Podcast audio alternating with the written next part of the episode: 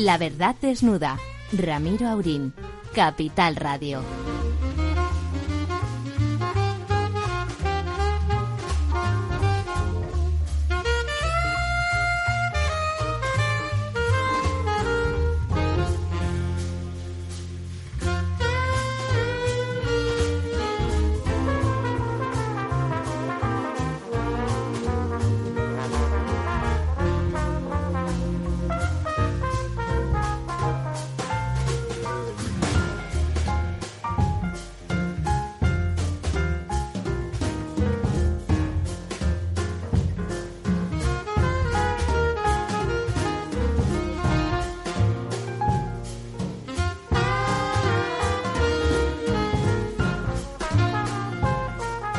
Buenas noches, aquí estamos tristes y compungidos porque de momento no tenemos estos días a don Argemino Barros que, como saben, nos ayudaba a situar lo que estaba pasando en el mundo desde la capital del mismo, que es, por supuesto, Nueva York, pero vamos a intentar recuperarlo en las próximas semanas. Eh, don Ramón, don Ramón Tamames, muy buenas noches. Muy buenas noches, don Ramiro. Don Manuel Núñez. Muy buenas noches, don Ramiro. Eso es, colóquese usted el micrófono como Dios manda, ya saben, don Manuel Núñez de Moscopo, leonés de pro y economista como el maestro Tamames y por lo tanto perfectamente adecuado para hablar lo que después hablaremos con nuestro invitado, don José María Sumsi, eh, sobre eh, bueno sobre la agricultura, los agricultores, eh, los problemas que, que se están visualizando y los que no se están visualizando y los que vienen, que es la nueva PAC, la nueva política agraria comunitaria que tendrá que tendrá su qué. Por lo tanto, mientras mientras llega nuestro invitado, en lugar de dedicarnos a las cosas del mundo, que modestamente sin tener Nueva York en el scope bueno, pues podemos aportar menos que de costumbre. En cambio, hay una noticia, hay un notición, ¿no, don Ramón? Eh, ¿Qué pasa en mi Barcelona natal? Pues es terrible, porque verdaderamente yo creo que es la actividad de, de los eh, negocios feriales de Barcelona que son importantes, pues la actividad más importante por los ingresos que se Sí, por el perfil completamente perfil moderno, moderno ¿no? Desde hace ya bastantes años, pues Barcelona es la sede del mobile, eh, que es una feria de los teléfonos inteligentes Eso es. y todas las industrias Y asociadas. su periferia, eso claro, es. que es muy complejo y allí pues estudia el G1, G2, G3, G4, G5, todo el progreso de la tecnología de telecomunicaciones, las TICs que se decían antes, ya no se dicen Ya no TICs. se llaman TICs. eh. Es muy importante. Se ha estimado que eran 470 millones de euros este año la- el cálculo de ingresos como consecuencia de 80.000 visitantes, Y se ha suspendido. vamos a decir. 2.800 empresas y se ha suspendido porque eh, se estaban dando de baja las principales y yo creo que han hecho bien porque esperar a una especie de, de función masiva y que no viniera lenta no y tenía además sentido. los peligros de una concentración en la que llega mucha gente de Oriente, de China. Pero usted, ustedes de verdad creen que, que lo que tenían era miedo de contagio, de que los ingenieros y super ejecutivos de las empresas que llegaban de Asia vinieran contaminados. ¿Ustedes creen que de verdad esa es la causa por la que se han borrado algunas? Yo, creo, yo creo que sí, no hay otras causas. Los El- primeros que se borraron tenían poco negocio en, el, en, en la telefonía. ¿eh? Eran grandes, eran gigantes. Sí, pero son los, eh, en cierto modo, los grandes soportes globales. Los paganos. Por ejemplo, Cisco, por ejemplo, es una empresa muy importante de, de sistemas de eh, roaming que llaman. Ya no sé ni cómo se traduce el roaming. Es ¿Cómo la, lo traduciría la- usted, la- don la- Manuel? el transporte de comunicación. Sí, es la, es la infraestructura que está la infraestructura que está detrás de, Del- de toda la comunicación de datos. Claro, es claro. La, la- digamos, por así decir, el, um, el gran back de, de la transmisión masiva de información. masiva de datos. Y luego, por ejemplo, eh, es bastante más lógico, quizá según su entender, En, en Hong Kong se ha suprimido una conferencia también que llegaban 100.000 personas. de temas. ¿100.000? 100.000. Pero eso no es una conferencia, Bueno, don son Ramón, cosas, es un es que ahora- partido de es que ahora se, fútbol. mue- se mueven las conferencias, pues en cuanto hay, eh, como en este caso, 2.800 empresas, pues con 4 o 5 por empresa ya está, ya está. Bueno, son Eh, 5, 10.000, 10.000, 12.000, sí, bueno, 100.000, sí, son muchos, ¿eh? Son muchos, son muchos, sí, pero aquí en Barcelona eran 80.000, 80.000. ¿Usted no cree que no que tenga nada que ver la actitud díscola y poco cariñosa de la señora Colau en relación a, a eso y que el y que el G5 y que el G5 es chino? No, Es porque... chino y no es americano, porque las primeras Amazon eh, no es un guiño, no ha habido intereses del Departamento de Estado La norteamericano. señora Colau dijo muchas necedades, que no es extraño. Que no mocedades. No es extraño en ella porque dijo que los teléfonos móviles eran perniciosos, dañinos. Eh, Tiene una conferencia sobre telefonía móvil. La más y- importante del y- mundo. Del mundo y viene a decir esto, es increíble. pero de una ¿no? forma como medievalista, ¿no? O Sí, sea, ahí está el cayó- demonio metido ahí dentro, ¿no? Cayó en una serie de lugares comunes que no está demostrado Como en diría el, el difunto y queridísimo chiquito de la calzada. Claro. Pero Pero un no creo que- problema. No creo que sea eso porque a propósito de lo que dijo la señora Colau, la no menos señora Ayuso, presidenta de la Comunidad de Madrid, dijo que iba a hacer todo lo posible para quitarle el mobile a- Bueno, a, Barcelona. lo que se llama competencia. Una cosa de bastante poco gusto, ¿no? No era muy elegante lo que dijo la señora Ayuso. Y entonces reaccionó la entidad organizadora diciendo que- que seguirían en Barcelona. Pero no estaba todavía la psicosis que se ha creado con el... Usted lo ha dicho bien, no, hay, no tiene mucho de psicosis. Tiene mucho De psicosis. gripe se han muerto 7.000 cada año, ¿eh? Tien- Tiene mucho de psicosis, pero el hecho de haber pasado del millar ya a los muertos, Millar confesado, porque después de, los, eh, de las evidencias de falta de transparencia del gobierno chino, claro, el millar, pues habrá que creérselo o no. ¿eh? Hoy he estado comiendo aquel. con una experta en China, en China, y me ha comentado que en Pekín hay rumores de que Xi Jinping va a sufrir mucho como consecuencia de esto.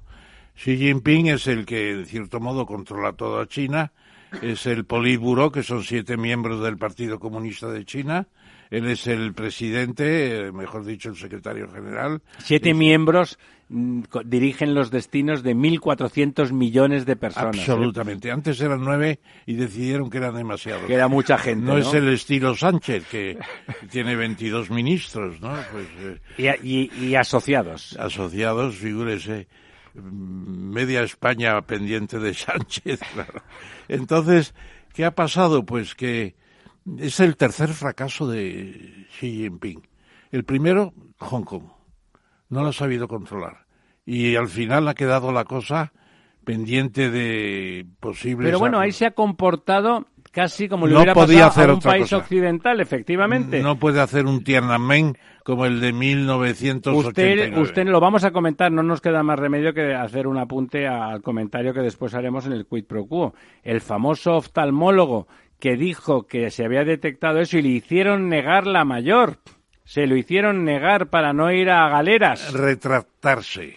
Exactamente. Y resulta que el pobre hombre ha muerto, ha muerto de, de esa enfermedad. Atendiendo a enfermos Ah, de- comportándose como un médico. del virus, sí. Comportándose como un médico. Bueno, el segundo fracaso es el tema. El segundo fracaso es el tema de Taiwán. Ha habido elecciones en Taiwán y el resultado ha sido que han ganado no el Kuomintang, que son los nacionalistas herederos de Chiang Kai-shek, que se fueron a Formosa en 1949 huyendo de la quema cuando Mao declaró la República Popular China y resulta que iba a ganar el Kuomintang, que es partidario de buenas relaciones con China, aceptar la teoría de una sola China, y ha ganado el Partido Independentista, precisamente por el efecto Hong Kong. Y la tercera cuestión es esta. O sea, en, en seis meses, Fíjese, de Xi todas Jinping, formas- tres fracasos. A mí me parecen muy diferentes. Los dos primeros que ha citado usted son fracasos de corte político que en un país férreamente gestionado y donde la información está dirigida, bueno, el impacto interior es limitado, lo es en el tanto en Taiwán como en Hong Kong es importante, pero fuera de ahí lo es limitado. La, falta de credibilidad de la muerte de ese médico parece que está afectando a través de las redes de una forma muy sustantiva a. Sí, se ha declarado la ira colectiva contra el presidente.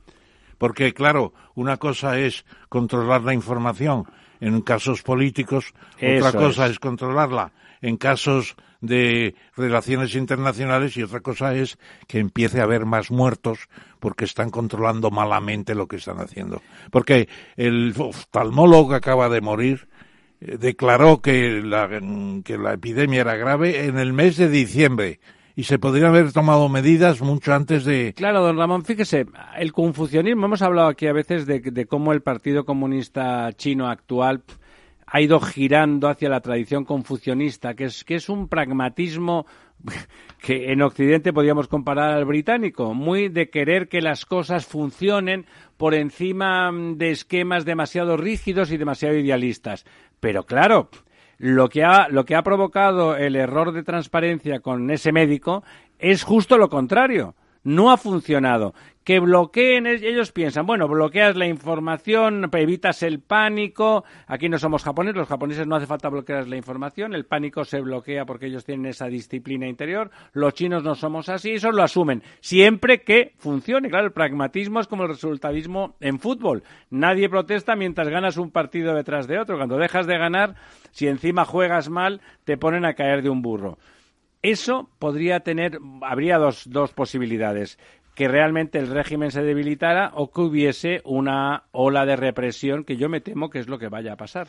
Bueno, y además este almuerzo que he tenido hoy con una persona que recién llegada de China, que no puedo revelar el nombre por razones obvias, pues me dice que eh, han circulado últimamente muchas críticas a Xi Jinping, al presidente, que por eso ha tenido que salir a la calle y ponerse la mascarilla. Ya tiene mérito que hayan circulado, porque que las críticas en China circulen ya es un Y que están empezando a progresar grupos juveniles contrarios ya al sistema al sistema de control total de los medios y de autocracia del partido. O sea que la, última vez se llamó Tiananmen y acabó como Rosario de la Aurora, pero bueno. Bueno, se tratará de evitar. Pero yo creo que en el Politburo pueden surgir dos o tres que digan, bueno, ya está bien de Xi Jinping, que quiere hacer un modelo propio, se cree que es Dios, tiene las características vitalicias. Cuando yo hablé con él en el Palacio Real, en la cena de gala que le dio el rey, le pregunté, ¿le han hecho a usted vitalicio? ¿Va a estar toda la vida ahí? Dice, no, el tiempo que necesita el país. Claro, se sacrifican por el pueblo, claro. De todas formas, su optimismo antropológico es realmente extraordinario, y lo digo siempre, pero la verdad, usted consigue superar mi conocimiento de usted mismo diciendo, pensando que uno de los siete miembros que controlan a 1.400 millones de personas le va a hacer una crítica operativa al presidente. Ha sucedido antes. ¿Y sobrevivió a la eh, crítica? claro, porque además... El crítico... No, no, no, pueden caer, pueden caer. Eh, de un séptimo piso, además. Desde Hu Jintao, desde Hu Jintao, son presidentes para diez años, se normalizó la cosa. Pero anteriormente sí hubo caídas, hubo caídas importantes. ¿Por qué? Pues porque el Politburo son gente muy poderosa y la promoción a primer a presidente del gobierno, pues eso es, eh, la quieren todos los miembros, naturalmente, y quieren tener más poder todavía. O sea, no es una asociación. Claro, es que tocan, estaba calculando, y tocan a 200 millones de chinos por, por miembro del, del Politburo. No, no, poca broma. Ya sabe usted, aquí está con algunos ingenieros, y los números afloran y a veces son son pornográficos los números muchas veces, ¿no? Los son pornográficos. Déjeme, déjeme que presente brevemente, aunque todavía no vamos a entrar en el tema para el que le hemos invitado, porque como es una persona, nuestro invitado de hoy, con solvencia intelectual, y le vemos en la cara y en los ojillos las ganas de intervenir y de comunicar su opinión al respecto de las cosas de las que estamos hablando, le vamos a invitar, por supuesto, a continuación a que haga eso a don José María Sumsi que yo no sé si es, eh, si es pariente de don Carlos Sumsi, que es también alguien relacionado con el ámbito agrícola y el medio ambiente, que estaba, vivía en Cataluña y que conocí hace mucho tiempo. Por la cara que me pone, no debe de ser. Eh, no, y es raro porque somos poquísimos. ¿eh? Debe de ser algún pariente, pero sois de... Tu origen es leridano. Catalán. Eh, Sí, y tal. sí, pero eh, muy, muy raro el apellido. no, no, es un apellido singular, es Solo verdad. hay una familia en, que es en Barcelona y otra en Valencia, donde hay además una calle que se llama calle el Doctor Sumsi. ¿No es de origen leridano en principio? No. No, es, de, Bar- es barcelonés. Barcelona, Barcelona. Es barcelonés. Y Valencia, y Valencia. Bueno, eh, si quiere don Ramón, como siempre le damos la prerrogativa de presentar a nuestro invitado y luego volvemos a hablar brevemente de política nacional barra internacional, porque recuerdo que estamos hablando de China, pero el origen es en la suspensión del mobile, una noticia ciertamente relevante. Yo diría que José María Sumsi, que ante todo es doctor ingeniero. Pues si usted lo diría, no utilice condicional, dígalo. Dígalo, lo digo. Lo digo, es una fórmula literaria muy Y elegante. yo, lo mío, ya sabes, Muy es elegante que chincharle- veo, Una que veo que usted no aprecia Es debidamente. chincharle a usted de vez en cuando Bueno, porque está encantado José de María. Somsi, eh, yo lo considero una especie de trinidad de tres economistas agrarios o agrónomos economistas. que No hay fueron- Espíritu Santo, no tengo que buscar un, Y él un- un seguramente pajarito. está de acuerdo. Uno era Carlos Tío.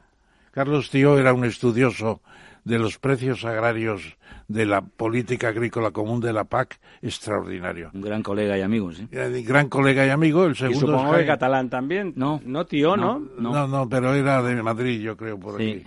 El segundo es Jaime Lamo de Espinosa, que ha sido ministro cinco años de Agricultura, el mejor de la democracia que hemos tenido. Y amigo de don Ramón, como pueden ustedes Sí. apreciar. Siempre se lo decía yo y le puse una vez un retrato que le hice desde mi butaca, desde mi poltrona, desde mi escaño en las Cortes y puse una leyenda que decía qué buen ministro fue aunque fuera de UCD y lo, lo tiene puesto en su despacho. bueno, y o sea, Carlos Tío, Jaime Lamo de Espinosa y José María Sunsi. Es catedrático de Economía Agraria en la Politécnica de Madrid en la Escuela Técnica Superior de Ingenieros Agrónomos. Aprovecharé para decir que a mí me hicieron ingeniero agrónomo de Como honor, ya sabe toda España. honor, que lo sabe toda España, pero no está mal recordarlo. Y se puede decir que él ha estado tanto en la economía agraria española como en la economía internacional. Ha estado en la, en la FAO, ha trabajado allí como director general unos años y luego, además, eh, tiene muy buena relación con esos otros dos grandes próceres de la agricultura española, que uno es Maté, ¿eh? Miguel, me parece que es, Vidal. Vidal Maté, Vidal Maté. y el segundo es eh, que- que- el, de la, el de la razón, que se llama Eh, Lumbreras. Lum- César Lumbreras. César Lumbreras. Son dos, dos clásicos de la agricultura española. Este país que tanto debe a la agricultura Sí. se olvida de la agricultura. Me dice nuestro, nuestro amigo y técnico Néstor que no sé si de la razón, pero sobre todo de la COPE. Ah, de la COPE, sí. De la COPE, mu- muy bueno. Que sí, que sí, precisamente o sea, no- no- fuimos a Bruselas nos gustaría tener el año audiencia. 98 que se creaba la Unión Monetaria Europea. Iba a venir con nosotros eh, el gran Herrero, nuestro amigo Antonio Herrero. No fue porque estaba muy cansado y fue el día que se ahogó eh, haciendo pesca submarina. Bueno, un recuerdo al gran amigo de la COPE. Y bueno, yo diría que también ha sido presidente del Instituto de la Reforma Agraria de Andalucía, que fue un intento. El último. de- el último intento. Sí, que- el, el último intento fallido, como todos los demás, hay que Sí, decir, en, sí, en- y, en muchas, descargo de Llegó- don José María. Llegó tarde. y muchas más cosas. Yo ya lo dije, pero Y por, por último, una nota muy íntima y personal, hemos convivido en Menorca unos días Sí, señor. que nunca se podrán recordar por lo bien que lo pasamos. podría contar unas anécdotas de ese viaje maravillosas. ¿Te acuerdas en aquella boda que entramos en la iglesia de la catedral y había una boda y querían invitarle a don Ramón? Querían invitarle. No, muchas gracias, pero yo estoy aquí paseando nada más, no don Ramón. Bueno, bueno, venga. pues porque no vio el menú. Si le hubiera gustado el menú, don Ramón hubiera ido. Seguro que se enteró de ¿te que era todo de, de- de baratillo.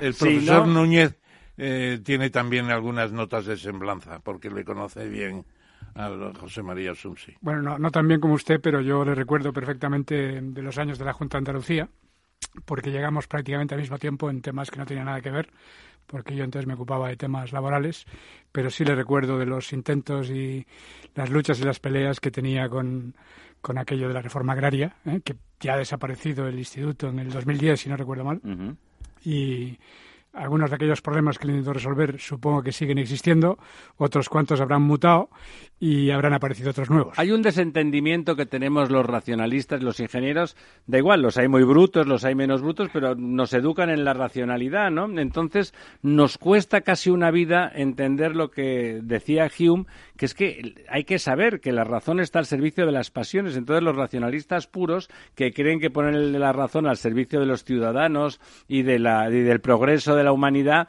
pues nada, nos pasamos la vida dándonos unas bofetadas contra las paredes extraordinarias o dándonoslas esos que tienen pasiones eh, fundamentalmente por el poder. De todas formas, don José María, estoy seguro que usted se alegra de haber intentado, una vez detrás de otra, mejorar la condición de esa parte de la población tan maltratada y nuevamente, por lo que parece en la actualidad, que es eh, el campesinado o los agricultores. Lo del campesinado queda un poco antiguo, queda un poco de descamisados del guerra, pero, pero sí, los, los, la gente de la España rural, de esa España vacía que, que, de la que hablamos de vez en cuando y que se ocupa del campo, que se ocupa de, la alimentación y que se ocupa de cuidarse de ese, de ese espacio natural. Sin duda fue, fue un intento muy, eh, muy importante. El tema de reforma agraria estaba en el artículo 12 del Estatuto de Andalucía, de Autonomía de Andalucía. Hubo un acuerdo unánime Claro, como es normal también ese artículo 12, la reforma agraria, cada partido la entendía de una forma distinta, ¿no? Entonces el Partido Popular lo entendía de una manera y el Partido Socialista lo, entendía de otra. Cuando me llamó Escuredo, presidente entonces de la Junta de Andalucía, para, para hacer el intento de reforma agraria, yo lo primero que dijo es, y dije es, eso se tenía que haber hecho en los años 60 cuando no era posible porque había un régimen político, el régimen franquista, que no de poca reforma, que no permitía una reforma agraria. Pero le dije, presidente, ni esa ni ninguna, reforma. le dije, presidente, eh, yo me iba muy bien con Rafael, era un gran personaje con una gran elegancia elegancia y con un tiro supongo que por eso lo defenestraron enorme enorme sí no se va muy bien con, con, con, algunos dirigentes del partido socialista y yo le dije presidente me parece muy bien intentarlo pero te, te comunico y te anuncio que llega un poco tarde. Vamos con retraso. Llega un poco tarde. ¿eh? Eh, estábamos a punto de entrar en la Unión Europea, entonces Comunidad Económica Europea. En, Europa había excedentes de todo. Y, la idea era ah, pagar por no producir. Claro. Y decía, ¿cómo vamos a hacer una reforma agraria? Que al que no produce le castigamos, obligándole a producir o incluso expropiándole a los grandes eh, agricultores, cuando en Europa estamos a punto de dar dinero por no producir. Era el PER, en cierto modo, ¿no? Sí. O sea, convergió con el PER. Sí, sí, no, era, estaba el PER, que fue otro gran problema. Porque nosotros ahí tratábamos de expropiar fincas para poner ahí a jornaleros a, trabajar en las fincas, pero la gente, sobre todo joven, decía, ¿yo para qué voy a trabajar? Sí, el PER es gratis, totalmente. ¿no? Totalmente, ¿no? Sigue siendo vigente eso. Aquí en España, y, una comunidad económica europea donde la agricultura había muerto de éxito, con excedentes de todo, Pagados, había que intentar, franceses, claro, había que intentar a unos precios enormes entonces, a los años 80, había que intentar reducir la producción. Y la reforma agraria lo que pretendía es las fincas ociosas que no estaban produciendo nada, hacerlas producir. Pues menudo era, entonces yo ya lo dije. Y efectivamente, duramos unos años, esto fue el 83, 84 y España entra en el 86. Es decir, dos años después y los primeros eh, reglamentos donde dan ayudas por no producir se aprueban en el 87. Y, eso y os dieron, como dice el castizo, matariles. Exactamente, entra en colisión totalmente con la reforma agraria. Yo ya lo advertí pero bueno, fue bonito mientras duró, Ramón.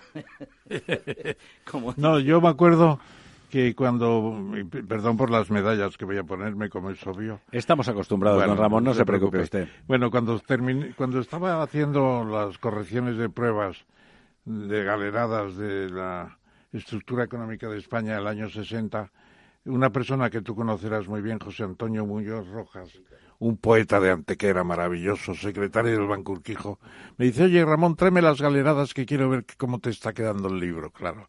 Pues él era un propietario importante de Antequera. Y entonces empieza a pasar el libro y lleva, llega al capítulo que dice La reforma agraria de la Segunda República. Y dijo José, dijo José, José Antonio, dice, ya, ya empezamos. Ya empezamos. ya empezamos. Y allí se acabó, no vio más del libro. Y no tocaron ni una coma, ni una coma. O sea, la poesía al hombre se le acababa en el bolsillo. era un personaje también. Se le acababa en el bolsillo. Bueno, Estamos repasando antes de entrar en, materia y en harina, nunca mejor dicho, cuando, cuando vamos a hablar de agricultura, haciendo un breve repaso a la situación nacional inmediata. La noticia más lúgubre, afortunadamente sin desgracias personales, es la defunción por desistimiento del mobile en Barcelona. Yo apuntaba que seguro que, dada el perfil que la señora Colau le está dando a mi queridísima Barcelona pues eh, algunas manos fuertes del mundo y desde luego las de Amazon, las de Ericsson y las de los primeros que tomaron la iniciativa no son de las flojas. Eh, darle un cachete completamente justificado en que los chinos son muy malos y vienen con unos virus tremendos. Eh, bueno, podían encogerse de hombros y decir, oiga, no voy a poner en riesgo a mis clientes toda esa zarandaja. Eh, no van a viajar por el resto del mundo, no, hay chinos en todos sitios, o sea, a mí me cuesta trabajo, ya sé que usted ha dicho antes que no, creer que no tiene nada que ver la actitud de la señora Colau, la actitud no díscola, sino estúpida e intelectualmente mm, incalificable, eh, con respecto a esas industrias que dicen, oiga, montamos una superferia en su ciudad, es, eh, está claro, no hay nadie que discuta que nuestra industria es uno de los vectores de crecimiento y de civilización del mundo en los próximos años. De las pocas cosas en el que el tercer mundo o el mundo emergente, como gustan de decir ahora, eh, no va tan desequilibrado es justamente en ese, en ese vector y, resulta que empieza usted con historias medievalistas de que si esto nos va a meter el demonio en el cuerpo, que si la 5G tiene unas ondas malvadas de, la invasión de los ultracuerpos, ¿se acuerdan ustedes de aquella película? Eh, ¿Usted, don Manuel, qué opina? Bueno, yo aparte de todas estas cosas... Que es un poco más conspirativo. Sí, em, precisamente en esa, en esa línea yo aportaría otra línea de reflexión que no sé hasta dónde tiene recorrido, y es que, aparte de los virus que matan humanos, hay virus que afectan a las comunicaciones. ¿Qué afectan? a las comunicaciones. Y no sé si recuerdan ustedes que mm, llevamos pues casi un año y medio, dos años, hablando sobre el 5G y los supuestos uh, la supuesta posibilidad o probabilidad es, de una tecnología fundamentalmente china. claro, probabilidad de control. Huawei, sobre todo. Exactamente. Entonces, eh, quizás haya que meter en la ecuación el. No, yo, yo creo en eso también. El segundo tipo de virus que tiene que ver con una disputa a gran escala sobre quién controla el mercado de la telefonía en la siguiente generación, que es justamente la que tiene que ver con el 5G y detrás de la cual hay obviamente frenar a China. Claro, elementos de naturaleza militar y de naturaleza económica que podría ser decir, bueno, vamos a ver si rompemos esto, esta unanimidad que ha habido hasta ahora y aislamos a, los chinos dos veces. Un ratito por lo menos. ¿Eh? Primero por vía de virus eh, de gripe, que no deja de ser un virus de gripe con todo lo, lo preocupante y, grave que sea. Una gripe compleja. ¿eh? Pero después está la otra gripe, que es una gripe también de gran recorrido, que tiene que ver con quién pone el, el digamos, el, control del, de, esta tecnología. Y sabemos, por lo, hace poco, hoy, ayer o antes de ayer, apareció una noticia sobre cómo eh, los Estados Unidos y Alemania han estado controlando durante 50 años todo el sistema de, de codificación de mensajes, entre otros de España, eh, de una gran cantidad de países a través de una empresa de una empresa suiza, ¿eh? y ha aparecido en, el New York Times ayer o antes de ayer la, la, información, pues probablemente ahí haya disputas de este tenor que hoy por hoy no tenemos información suficiente para, para valorar y que hayan llevado, como usted apuntaba al principio, al, al, a Estados Unidos a decir, mira, ¿por qué no nos cargamos esto momentáneamente y frenamos un poquito esta... Y como el centro de difusión de información y de mercadotecnia de ese asunto, pues es el mobile. Exacto. Me muerto el perro, de momento, aunque sea de aquí a un año, se acabó la rabia. Don Ramón. ¿Habrá alguna ciudad también en la conjura judeo-masónica para llevarse la feria de Barcelona a otra ciudad? Con toda seguridad, eh, aunque no sea ni judeo ni masónica, pero conjura habrá. Y, no necesariamente Madrid. Y no, es más, probablemente no sea Madrid, ¿Eh? donde la incontinencia verbal de, de, la presidenta es estrictamente de política con minúsculas. Don José María gesticula de forma ostensible, por favor, le ruego. No, estaba de acuerdo en que es posible que, que pueda haber eh, algunas de estas cuestiones que estamos comentando Pero yo lo que creo también es que eh, efectivamente este es un congreso muy importante, que puede haber eh, intereses en otras ciudades y países en tenerlo, eso es verdad. Y, bueno, pues yo creo que la coyuntura del tema de la alarma sanitaria de la OMS pues ha sido eh, un pretexto que ha podido ser utilizado, pero desde luego la emergencia está declarada, ¿no?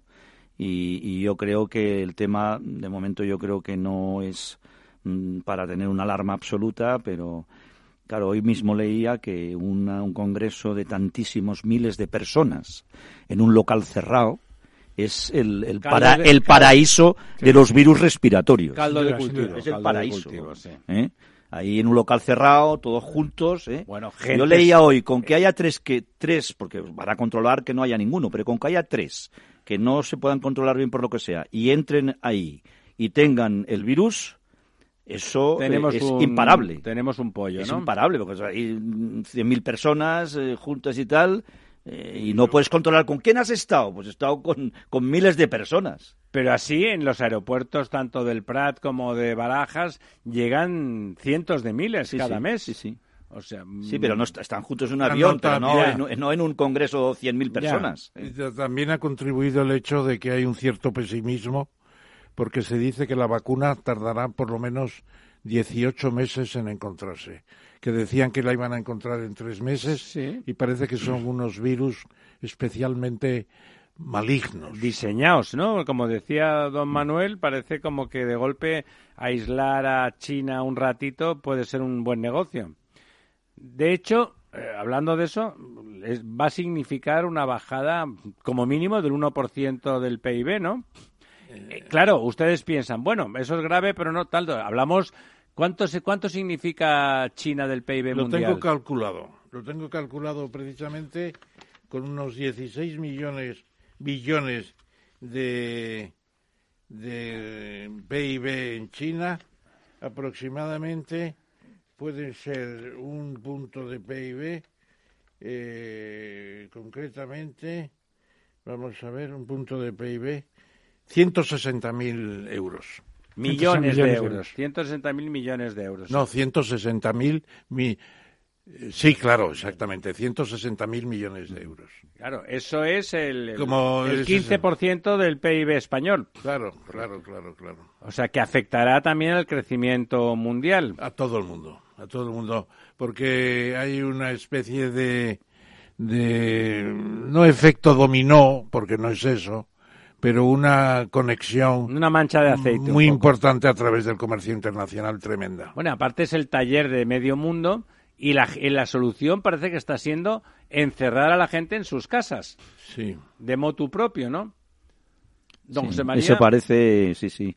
Bueno, de hecho, la ciudad que es el foco fundamental es, como una ciudad sitiada. Directamente. Nadie puede entrar ni salir de ahí.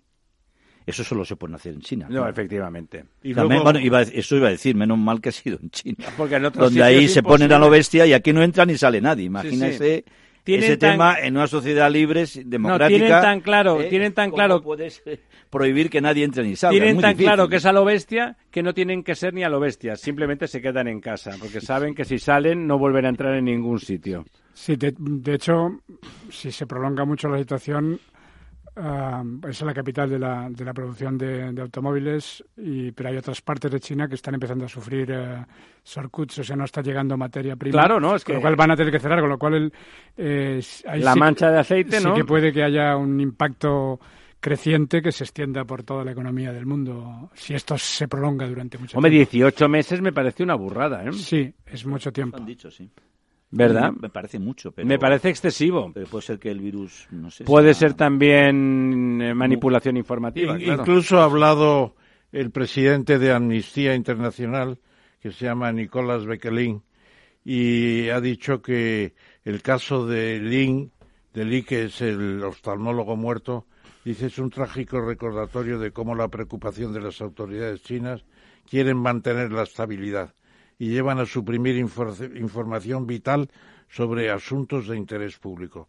Y, sanitario, que es la vida al final. ¿no? es la vida, ya no es un problema político, como el de, Hong Kong, un problema de relaciones internacionales. Por eso le quería separar la diferencia entre eh, Taiwán o Hong Kong. Completamente de acuerdo. Es, tremendo. Y esto es lo que ha desencadenado la ira del pueblo chino, porque la muerte del oftalmólogo ha sido un golpe terrible. Es decir, es antipragmático. Ellos están dispuestos a soportar la cosa antidemocrática con, de cara a ser más pragmáticos que nadie. Claro, de cara a ser menos pragmáticos que nadie, no, de cara a que eso provoque la muerte de miles de personas y un colapso económico, eso sí que les pone de los claro, y además dice dice el presidente de, de, Amnistía Internacional que se ha roto el contrato social del Partido Comunista. Sí. Seguridad a cambio de pleno empleo y bienestar naturalmente el bienestar. Seguridad contra libertad, que es esa, esa, vieja dicotomía, ¿no? Eh, lo que llaman los anglosajones un trade-off,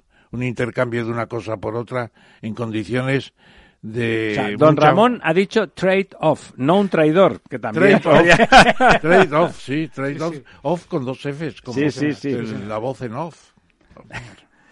Bueno, si les parece, como este tema es apasionante, el tema de las connotaciones en China y las posibles orígenes, es decir, el, mecanismo desencadenante, porque se encadena realmente, es tan apasionante que la posibilidad de estudiar, como en, las, en los thrillers antiguos, quién, quién sale beneficiado en toda esta película, nos podría llevar como mínimo al análisis de hipótesis. Los técnicos y los científicos tenemos tendencia a decir, bueno, ¿y si? If, eh, if is, entonces eh, eso nos llevaría muy lejos, y teniendo en cuenta además quién está al mando del imperio actualmente.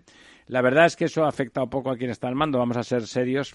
la persona que está al mando ahora, el señor Trump, es más histriónico y más eh, espectacular, en el peor sentido de espectáculo, que sus antecesores, pero finalmente el aparato de inteligencia y militar y de defensa norteamericano del gran imperio que nos representa de alguna forma, no hay que decirlo sin vergüenza, no siempre ha funcionado de la misma manera.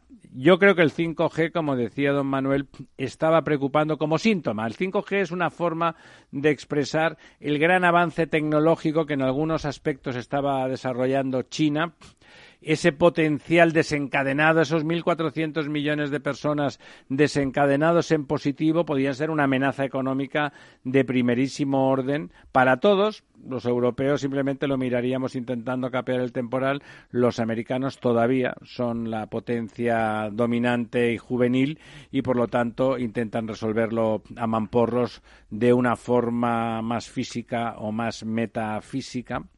Eh, bueno, vamos a dejarlo aquí, vamos a ver cómo evoluciona. Creo que sí que da para varias películas de esas de espías secretos y seguramente no acertaremos todo, pero algunas de las trazas que insinuamos eh, me temo, digo me temo, porque la verdad es que no me parece agradable ni bueno, aunque yo esté en el lado occidental de la baraja, eh, todo esto que está pasando. Y entonces vamos a, vamos a sumergirnos en esa otra parte apasionante que es eh, el mundo agrícola, el mundo agrícola en este momento. Sería apasionante en frío, pero no estamos en frío, estamos absolutamente en caliente. Eh, don Ramón, hay que decirlo, aquí el único que se oponía a la subida del salario mínimo interprofesional era don Ramón. Los demás, con argumentos distintos, le veíamos alguna virtud, aunque no hubiéramos mm, postulado subidas tan drásticas y tan rápidas, porque lo muy rápido y lo muy inmediato suele ser poco inteligente porque permite poca capacidad de reacción y adaptación. ¿eh? Las medidas que se toman progresivamente permiten adaptarse. Él previó que iba a haber efectos. Bueno, parece que el más notable eh, porque el de las señoras de la limpieza, eh, que nadie me llame machista, el 99% son señoras en ese sector. Es un sector más silencioso, también está sufriendo lo suyo con el, con el, tema. Y pero el otro sector económicamente más visible y muchísimo más difuso en el territorio y con connotaciones estructurales, más allá incluso de las económicas, es el agrícola, ¿no? Claro, y ya lo ha dicho don Guillermo Fernández Vara, presidente de la Junta de Extremadura, que fue... Que no es precisamente enemigo del gobierno socialista. Naturalmente que no, todo lo contrario, ha dicho que no lo pueden soportar los agricultores. A mí sí el presidente de esta mesa... Que me, llame presidente me llena de pues, orgullo y de El director del programa, yo le plantearía el, tema, sí, a don José María Sumsi, que es quien sabe de verdad sobre estas cosas. Los precios agrícolas bajos en función de muchos otros criterios. Luego, se puede decir que las grandes superficies con precios al consumidor muy altos por una serie de razones, que yo no voy a decir ahora positivos o negativos. Luego los insumos como fertilizantes, semillas, toda clase de tratados. Lo que influyen en la producción agrícola, vamos. O sea, Altos, precios altos también, costes muy elevados. Ahora se suma el salario mínimo interprofesional y luego quedan algunas cosas de fiscalidad. Eh, yo le plantearía. Eh, Fíjese, antes de hablar nuestro experto, después de lo que ha dicho usted, parece más irrelevante la subida del salario mínimo, porque realmente hay un montón de factores es un Coste más, es un coste Eso es, hay un montón de factores productivos que tienen costes de mercado que no son baratos. Don José María. yo creo que la, la situación actual tiene múltiples eh, facetas y múltiples eh, mm, aristas, ¿no? Eh, la primera cuestión que yo siempre me gusta decir, ¿no? Es que la agricultura no se puede eh, analizar como un todo. La agricultura está compuesta por sectores muy diversos, ¿no? Y cada sector tiene problemáticas distintas. Eh, si analizamos el aceite de oliva es un problema, analizamos frutas y hortalizas es otro problema, analizamos el tema del vino es otro problema. O sea, son situaciones muy distintas. Es verdad que hay algunos elementos tendenciales, tendencias que se pueden eh, analizar y que de alguna manera afectan a, la agricultura, ¿no? Eh, don Ramón ha planteado una serie de cuestiones. Yo creo que vivimos efectivamente un, dos años de, de, situación complicada.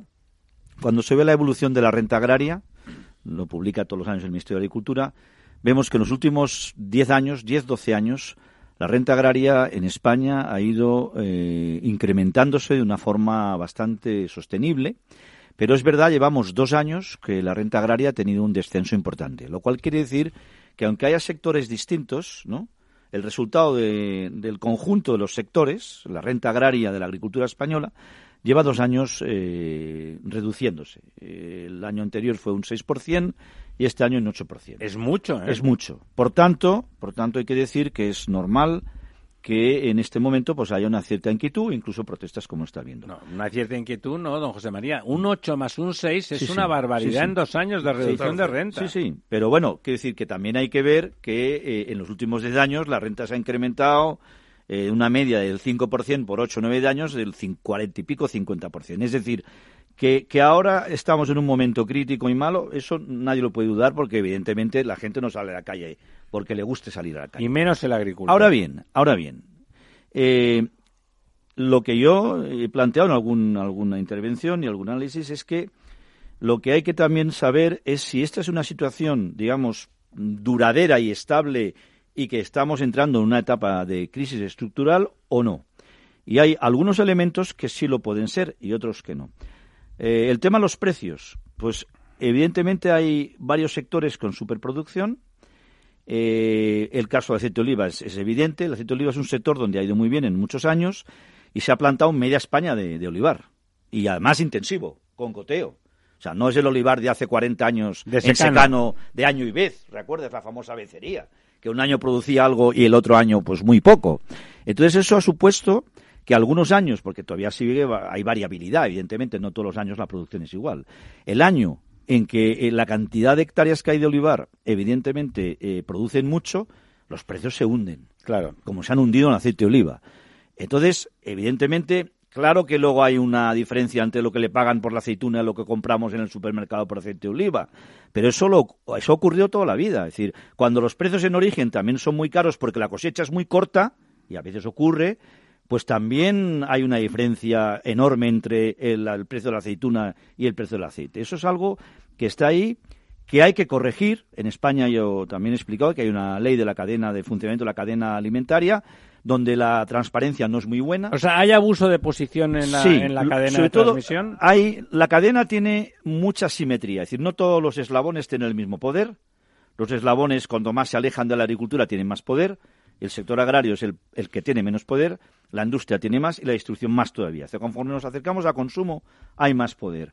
Eso implica asimetrías en cuanto a, a la transmisión de precios, y efectivamente hay cosas abusivas, y por tanto requiere, y de hecho hay una ley, que yo creo que el problema es que se aplica muy insuficientemente. No hay suficientes recursos y yo creo que eso va a ser una, una cosa importante que ya lo ha comentado el ministro de Agricultura, que se va a intentar poner más recursos para poder realmente eh, inspeccionar y vigilar esas prácticas desleales comerciales que a veces se hacen en la gran distribución. Y eso es una realidad.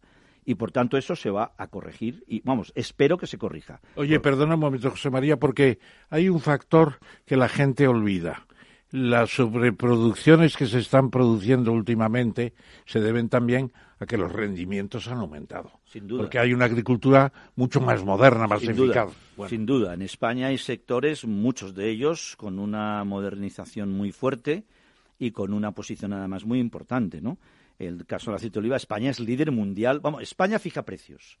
El aceite de oliva español fija el precio mundial del aceite de oliva. Con eso ya lo digo todo. O sea, es el primer país productor del mundo y marca precios. Cuando en España la cosecha es corta, el precio sube en todo el mundo. Cuando la, la cosecha de España es muy abundante, como ha ocurrido el último año, el precio Es se como hunde Arabia Saudita con el, se perio- hunde con el petróleo. Con y gran distribución. Eso es lo que yo creo. A veces, es que a veces decimos, no, la gran distribución, claro que hace cosas mal. claro Pero que- depende del origen. Pero hay otras cosas que, vamos a ver, el que se hunda el precio porque hay una superproducción, pues el señor de Mercadona, pues. Es oferta y poco- demanda, poco claro. tendrá que, que- que decir, ¿no? Otro sector muy importante, el tema frutas y hortalizas. El tema frutas y hortalizas, volviendo, seguro que eso le gustará mucho a, Ramón, que porque cuando yo entraba aquí se estaba hablando de, de geopolítica, ¿no? El sector de frutas y hortalizas, que es un sector súper competitivo, súper moderno y que vende por todo el mundo y que tiene una capacidad exportadora importantísima, todavía está recuperándose del veto ruso a la exportación de frutas y hortalizas como consecuencia de la crisis de Ucrania. Como sabéis, Europa tomó represalias Sí, sí, sí, recuerdo contra la, Federación Rusa por el tema de, la invasión de Ucrania, vamos, de Crimea, la, la anexión de Crimea, tema geopolítico clarísimo, y la respuesta de Putin fue, pues ahora no me vendes frutas y hortalizas. Y el mercado ruso... Eso fue muy duro. El mercado ruso es un mercado muy fuerte para la exportación hortofrutícola española. Y esto, desde hace dos o tres años, que vino la crisis esta, pues lo- eh, se han buscado nuevos mercados, algunos se han encontrado, pero todavía ¿Se no ha recuperado el mercado Todavía ruso? no, todavía no, todavía no. Entonces ahí... y a pesar de que Lituania es un coladero, dicen, ¿no? Sí, pero no tanto. no. Para pasar mercancía. a Pero es pequeñito. Es el famoso, la cosa triangular, ¿no? Se triangula, no se puede eh, exportar, pero se exporta a un país y ese país Que se sí exporta puede, sí. a- a- sí. Pero vamos, de todas maneras, eh, el, el sector de frutas y hortalizas afecta mucho. Y luego hay otros problemas muy importantes. El aceite de oliva, de parte de la superproducción, claro, es que eh, ya nos Trump ya impuso una arancel a la aceituna de mesa, que España es el primer exportador mundial y lo exporta a Estados Unidos, para lo- entre otras cosas, para los martinis, con la aceitunita. Claro, claro. ¿eh? Para las pizzas. De una en una. Sí, sí. Y ahora, Suerte que y ahora mucho. ha impuesto una arancel al aceite de oliva como eh, represalia por el panel de las ayudas a eh, Airbus. Y claro, los agricultores con mucha razón dice, o sea, que eh, Airbus ha recibido unas ayudas que la Organización del Comercio yo pago, ¿no? ha dicho que está de acuerdo con el que ha denunciado que es Estados Unidos, que no son no eran no eran, No eran eh, legales, pertinentes, no eran sí. pertinentes, no, no están con arreglo a las normas del comercio internacional. Y entonces, cuando eso ocurre, eh, el panel ha fallado Yo a favor de Estados Unidos. yo. Entonces, eh, Estados Unidos tiene la potestad de resarcirse. Si las ayudas han sido 6.000 millones, Estados Unidos puede resarcirse hasta 6.000 millones poniendo aranceles, en este caso, a Europa. Y a los países de Europa con Airbus, que son Inglaterra, eh, Alemania, Reino Unido y España. Y el señor Bush decide que se lo pone al vino y al aceite de oliva. Entonces, los agricultores Como todo el mundo sabe, en Inglaterra y en, los en el Reino agricultores Unido... que producen así. aceite de oliva y vino se ven perjudicados por El el, panel del Airbus. O sea, dices, bueno, pero esto... ¿eh? Entonces todo esto va sumando, ¿sabe? Y, pero, pero, claro, no es todo la distribución, como a veces yo, cuando se ha dicho, no, todo el gran problema es la distribución. Claro que hay un problema ahí, pero hay más cosas. Y luego otra cosa, y quisiera con esto terminar un poco, porque no quiero tampoco extenderme, para dar más pie a más preguntas y tal, hay un tema que yo creo que no se está hablando de él y a mí me preocupa enormemente. En la agricultura, la futuro de la agricultura en, el, en Europa, no en España, en Europa está muy condicionada por el tema del cambio climático. Este es un tema que no nos damos cuenta. Ayer tuvimos, por ejemplo, una reunión con Va el a tema- cambiar la pertinencia del territorio a, a cultivar, ¿no? M- muchas cosas. Por ejemplo, no solamente va a cambiar el mapa de cultivos, sino que en un cultivo tan importante para España como el viñedo, con buenísimos vinos en denominaciones de origen, probablemente las variedades que hoy se usan de aquí a No unos sirvan. años haya que cambiar todas las variedades. Porque esas variedades están adaptadas al clima de hace 40 años. Y habrá que Pero no al replantar. clima de los próximos 20. Pequeño paréntesis. El que se ha enterado de eso a fondo es don Miguel Torres, Sí, que sí, tiene un duda. conocimiento perfecto y está buscando ya las variedades. Exactamente. Claro. Exactamente. Lo veíamos hace... Porque es muy técnico. Y además ha aumentado su explotación de sus hectáreas por otros países del mundo, por otros países. o sea Claro, que él claro. está jugando Y están a, subiendo, climas, están a, climas di- subiendo. a climas distintos. En lugar de quedarse en España, está en Estados Unidos, está en Chile, eh, está en- quiere ir a Sudáfrica, claro, porque dice, bueno, yo voy a jugar a distintas áreas del mundo que se van a ver afectadas de distinta manera por el cambio No climático. meter todos los huevos en la misma Sí, cesta. Ese es un tema muy importante. ¿eh? Y duda. además doble, porque la agricultura es el único sector cuya relación con el cambio climático es doble, es biunívoca. Por un lado, la agricultura se ve afectada por el cambio climático, porque es una actividad que se hace al aire libre, y por tanto tiene que adaptarse al cambio climático, como estamos diciendo. Por ejemplo, cambiando de variedades. Pero es que además la agricultura también es parte del problema porque tiene importantes emisiones de gases de efecto invernadero y por tanto la agricultura también le compete La agricultura Sí, tiene señor. emisiones de gasto Sí, invernadero. Pues eso eso Me- hubiera sido difícil de prever. ¿Me Sí, permites, 11, el me 11% permites más o decir una cosa sobre el cambio climático? Una de las cosas que yo aprendí de nuestro amigo Félix López Palomero, ¿te acuerdas de él? Bueno, es que necesitamos el frío para tener buenas cosechas de cereales. Pues Porque cuando llega el frío, el, el, el- la, la, la espiga, la- el tallo que está saliendo del trigo, por poner un ejemplo, pues resulta que crece poco en la superficie y está ahijando, echando más hijos por debajo, que serán muchas más espigas. Lógicamente, si no hay frío, no hay ahijamiento. Está usted confirmando lo que está diciendo don Naturalmente, José María. pero es que la gente no sabe lo que es ahijar el trigo. Es echar más espigas y más producción. Y si no hay frío, frío. no pasa eso. Pero se ve venir, lo de ahijar ya se ve que es criar. Don Manuel, Sí, yo creo que nuestro invitado ha señalado tres grandes problemas y este último en concreto eh, me parece extremadamente relevante. Yo he estado repasando las 1.300 páginas que, que ha editado el Ministerio de Agricultura al hilo del diseño de la nueva política agraria, que como la sabe PAC, la, la, nueva famosa PAC. PAC. Y yo creo que no, no está... ¿Lo hizo Cañete todavía eso? No, hombre, No, esto no, es nuevo. no, esto es nuevo. Nuevo. Es nuevo. Esto es nuevo. Esto es nuevo dentro de las instrucciones de la Unión el libro Europea. blanco en el año 2001. Ese lo hizo Cañete. Sí. Y creo Muy que bueno, por cierto. Sí. creo Esto que, cosa, sí. que no se pone eh, suficiente énfasis eh, en la dimensión que tiene el cambio climático, no solamente con el tiempo, en sentido estricto, de más frío o menos frío. Es que hay otra amenaza tremenda, terrible, eh, que tiene que ver con las epidemias. Con las epidemias eh, que afectarán Claro, claro, a las los producciones. riesgos eh, biológicos son distintos con el clima distinto, Exacto, ¿no? exacto. Y eso um, no hay un capítulo especial dedicado, está por ahí, por O aquí, por sea, allá. que tanto funambulismo por parte del gobierno con la Agenda 2030, con la, la transición ecológica, con la que estamos de acuerdo, vamos a decirlo tal, y resulta que es mucho más cortinas de humo y más palabrería, y cuando tenemos que ir a cosas evidentes como los nuevos riesgos que supone, en este caso para el campo, el cambio climático, no se contemplan. Mm, Yo creo que, todavía se sigue pensando en términos um, muy de agua, eh, temperatura. Um, Muy básico. Sí, muy básicos. Pero hay otros riesgos que estamos viendo en África que son crecientes y que veremos aquí. O sea, volverá la malaria, volverán otro montón de, de- y, y probablemente epidemias nuevas.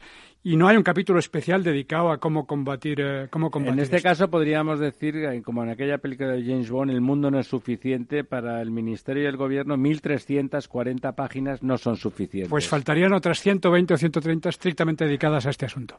Bueno, y luego, perdón un momento, que antes que ya termina de descansar nuestro invitado, hay dos temas que tienen dos nombres, el picudo rojo y la fastidiosa, las plagas.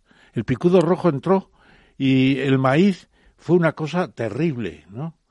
Eh, las palmeras, perdón, las palmeras. Y luego la fastidiosa, que viene de Italia, pues va a atacar, está atacando ya al, al, al, olivo, al, al almendro, a, las, a, los cultivos leñosos de arboricultura de una forma que to todavía no sabemos hasta dónde llegaremos. ¿El picudo rojo está controlado? No, todavía no. ¿Eh? no. Ese es de lo peor, el Eh, picudo eso, rojo. Eso, mm, tanto la intervención de Manuel como de Ramón es muy acertada. El tema sanidad vegetal y sanidad animal es un tema para la agricultura importantísimo. Y porque- condicionado por el cambio por climático. supuesto, ¿verdad? porque cada, cada, mm, cada nueva aparición de plaga o cada nueva aparición de enfermedad animal eh, supone unos costes enormes a la agricultura y al país también. Y lo que se está viendo, que, es eh, también una consecuencia del cambio climático, a veces muy poco comentada, es que el mapa también de enfermedades, no solamente el mapa de variedades, el mapa de enfermedades está cambiando. Por ejemplo, hay una enfermedad en el ganado vacuno que se llama lengua azul, eh, vacuno y ovino, lengua azul, eh, que es propia de los países más bien tropicales y ya se han dado casos, ha aparecido en países más bien fríos, o templados, Que o, eran o incluso fríos, que eran fríos. Claro. O sea, que enfermedades que no existían en ciertas zonas del planeta están, en, por ejemplo, en este caso, estoy hablando de sanidad animal, no de las personas. Van con el clima. Van con el clima y el, el cambio climático está haciendo que el mapa de enfermedades del mundo eh, es muy distinto. Y a eso se le suma otra cuestión. Ese tema yo lo, lo trabajé mucho cuando estuve en FAO, porque como sabéis, pues FAO es realmente el organismo a nivel internacional para la agricultura y la alimentación. Y un tema era el cambio climático, el que influía mucho en, en el, en el cambio del mapa de enfermedades, y otro que era un problema de que la difusión de las enfermedades es mucho más rápida que Mucho nunca rápida. por la globalización. Bueno. Porque ahora la gente y los animales viajan muchísimo más que antes. El, coron- el coronavirus. Ahora mismo el coronavirus, uno de los problemas es que hay que parar el- los aviones y, y se han cancelado vuelos a China y tal, porque con la globalización el, el transporte se ha abaratado, la gente se mueve mucho, los animales también se mueven mucho Hace 50 y las años plagas o las enfermedades... un Claro. bledo, una crisis en China. en cambio ahora... una- claro. Antes, por ejemplo, tú no veías nunca un turista chino, hace 15 años, 20 años, 40. Ahora tú vas a muchos sitios, Bueno, vete a la si Sagrada son- Familia, Si son sitios vete a la Sagrada Familia son- Barcelona, está lleno de japoneses y de chinos. Lo EVE en Barcelona solo está lleno de Por chinos. supuesto. Porque es que en China además hay mucha gente con dinero en China. Efectivamente. Como son tantos, pues hay unos cuantos Los millones- millonarios, millones son, de son millonarios. un montón de millonarios. Hay sí. un tema que tiene un nombre que a mí me produce siempre una cierta Urticaria. sensación de que somos impotentes. La captura del Hable valor, por usted, don La Ramón. captura del valor añadido por los agricultores. Los agricultores españoles no han sabido cooperativizarse, no han sabido organizarse y la captura del valor añadido está abandonada. Gran ¿Qué pasa con las cooperativas danesas? En tres cooperativas danesas producen más leche que toda España. Gran verdad, A ver, gran verdad. ¿cómo está Mira, el otro día, eh, el otro día estaba yo hablando eh, con un- una persona también muy vinculada al mundo agrario y un gran profesional, eh, Jorge Jordana, que tú probablemente le conozcas, y me decía Jorge, es que yo, me decía, cuando en los años 70 estuve en Holanda, en Dinamarca, ya entonces, en los años 70, había unas cooperativas y unas interprofesionales, es decir, profesionales que decir que son agricultores Sí. y, y- y la, y la- la transformación, las industrias Las lácteas, agroalimentarias, sí, sí. Había unas cooperativas agrarias y unas interprofesionales con un nivel de organización increíble. Años 70. Sea, nos Dice, llevan hoy, hoy, 50 años hoy de en. España, nosotros todavía no hemos alcanzado estos niveles De los años de 70. cooperativas y de interprofesionales mm, de los que me decía Jorge que él vio en los años 70. Y lo que acaba de decir Ramón es una gran verdad. Eh, yo a veces se lo digo también, eh, os digo, es verdad, es normal que los agricultores protesten y ahora están en la calle y es normal, pero también ellos tienen una necesidad y una a- responsabilidad a de or- competir, ¿no? de organizarse, de organizarse. Porque si hubiera una organización fuerte de agricultores y unas grandes cooperativas, como dice Ramón, que son que entre las 10 primeras cooperativas producen el 60% de la producción, aseguro que la cadena alimentaria Claro, no y la industria la- y la, distribución no podría imponer lo que impone, porque ahora la distribución impone condiciones. Tú me entregas esto donde yo digo, el día que digo... Si y yo tengo el precio que digo. 60% de la producción, tú No me- impones no me impones poquita cosa. Claro, Exactamente. poquita cosa. Exactamente. Ese es un problema que es un déficit importante de la agricultura Pero no española. debería haber creado-. Muy bien, Ramón. Don José María, ¿no deberían de haber los gobiernos sucesivos haber creado esa cultura? Nosotros veníamos de un país pobre. Nosotros nos hemos olvidado de lo que éramos en los años 60 y 70. Eh, eh, ha- Éramos otra cosa, Pero ¿eh? ha, ha habido políticas activas de intentar promover el cooperativismo y la organización de productores. Incluso hay algunos sectores como frutas y hortalizas donde toda la ¿Es organización... muy reactivo el sector agrario español? Eh, depende. Por ejemplo, en el tema de en olivar y, y- y viticultura, las bodegas cooperativas y las, las almacenas Funcionan bien, ¿no? Funcionan bastante bien. Pero otros sectores, muchos otros sectores de cereales o de granos o incluso fruta y hortaliza, aunque hay alguna muy importante, pero en general no están suficientemente organizados. Y desde luego, no como lo está Centro Europa, eh, Francia, eh, eh, Holanda, Alemania, Dinamarca, ¿no? No. Y esto no es tanto una falta de políticas que hayan promovido esta organización, sino que yo creo Promover que... la educación, ¿no? Sí, te- hay, hay una cierta, como acabas de comentar, una cierta eh, cultura reactiva. Mm, el agricultor... en- A la eh, transformación y a la modernización. Sí. Puedo poner un ejemplo. Eh, eh, hay cooperativas, eh, hasta que se impuso por ley, hay cooperativas donde, bueno, la cooperativa es para que tú entregues el producto tuyo y la cooperativa venda lo de todos para Efectivamente, precios. no es otra cosa. Pues, ¿quieres creerse que en algunas cooperativas ocurría la práctica muy habitual de que si en el mercado conseguía un precio un poquito mejor, No lo vendía. el cooperativista en lugar de vender a la cooperativa le vendía al intermediario que le daba cinco céntimos más? Yo, yo conozco. Hasta que la ley tuvo que, tuvo que prohibirlo. Deslealtad. La ley tuvo que decir, eh, eh, eh, está, es- o sea, una cooperativa, si se forma, el Hay socio tiene obligación de entregar su producto a la cooperativa. Conozco bien el problema porque he sido presidente de cooperativa durante muchos años. Y, Hay de todo también, ¿eh? Sí, y yo creo que lo que falló en la política, o sea, cuando se produce la transición eh, política en España, durante los últimos años del franquismo había habido una promoción muy activa del cooperativismo. Las cosas son así y porque son así. Cierto, cierto. Y se crean las... Muchos datan de esa época. Sí, se crean... O sea que las cooperativas son malas, por lo tanto. no, No. absolutamente... Por supuesto que no. Lo que, lo que es malo es lo que viene después. Y es que se quedan las cooperativas, se quedan, en la mayor parte se quedan en primer nivel, que es recoger el producto y vender. Yo recuerdo de haber intentado liderar durante muchos años la creación de cooperativas de segundo nivel. El valor añadido. Sí, que decía Ramón. La captura del valor añadido. Y- que decía Ramón. Resultaba mm, absolutamente una batalla casi perdida como la tuya con la reforma agraria, casi perdida de antemano. O sea, no había, ¿Por qué, don Manuel? no había cultura, no había sensibilidad, no había Inteligencia. inteligencia y no había tampoco la, Gestión. la gestión y no había la, la, la, esta dimensión que sí que estaba presente, porque gran parte de la razón por la cual se crean cooperativas en Holanda, en, en, Dinamarca. Dinamarca, etcétera, es porque hay productos excedentarios eh, en determinados sectores y hay una proactividad enorme para buscarles mercados fuera de España. Pues aquí está Fuera de su país. fuera, perdón, fuera de su país, no. quiero decir. no. Aquí esta proactividad no existe. Es decir, mm, había excedentes eh, de vino porque los había, pero no había proactividad para buscar mercados fuera y no se promovió, ahí sí que falló. eh, yo creo que la política agraria, o al menos la implementación, otra cosa es lo que se quisiera hacer, pero la implementación falló en poner en marcha esas unidades de segundo o tercer nivel Siempre capaces- hemos sido muy malos vendedores. muy malos, muy malos. Ahí, mm, entonces, nos quedamos en ese primer nivel, que ahí sí que funcionó. Funcionó porque efectivamente es la, la renta agraria y los precios agrarios cuando se crean las cooperativas suben, suben enormemente porque, mm, digamos, tienen Controlas entregas- un poco claro, mercado. Claro, claro, claro. el poder de negociación. Claro. Del precio. Claro, pero eh, cuando eso se abandona y se diluye con la transición porque aparecen otras prioridades y no se sigue eh, promoviendo aquí, porque no había, realmente no había políticas, se crean las autonomías, se crea todo esto, pero no hay políticas activas, no tienes interlocutores para decir, oye, ¿cómo demonios hacemos para que fuerces que si yo no consigo convencerles, que se cree por, por decreto, por como tú quieras, eh, cooperativas de segundo Sí, nivel? es como lo de las vacunas y los Sí. evangelistas. Sí. Oye, hay que vacunar obligatoriamente, tú creas o no creas en ello. Claro, ¿no? entonces eh, ahí, ahí se perdió una oportunidad tremenda de haber adaptado muchos sectores. Eh, yo conozco bien el vinícola porque fue donde estuve, pero en otros muchos pasa. ¿eh?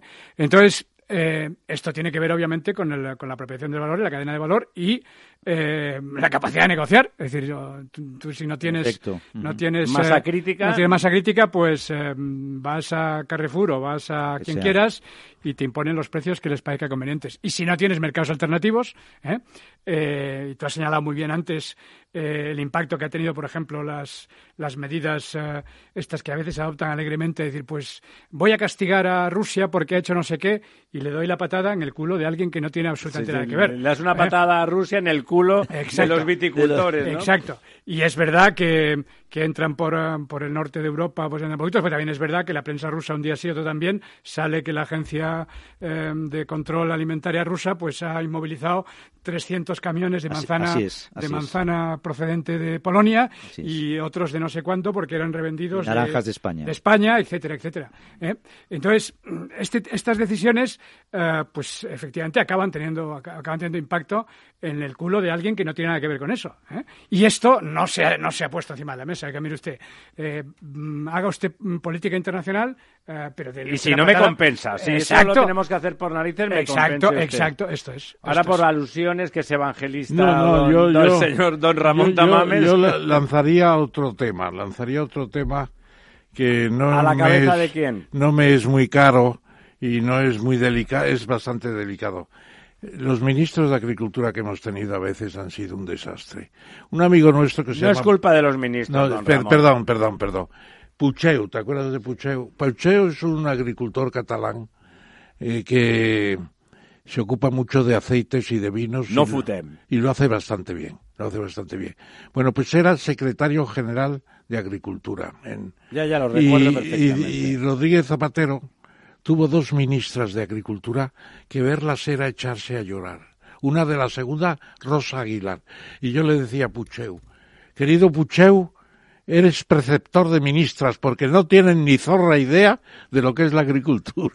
Pero es más allá de las personas, don Ramón. Deprime a todo allá. un ministerio. Una Rosa Aguilar deprimía al ministerio de Pero bueno, al Agricultura. ministerio, Mire, a su pueblo, era otro tema. ¿Qué, ¿Cuál fue el progreso? Por ejemplo, ahora no se puede ya ensalzar nada de Franco. Yo, a mí me metió en la cárcel dos veces Franco, no tengo ningún problema de que pueda ensalzarlo.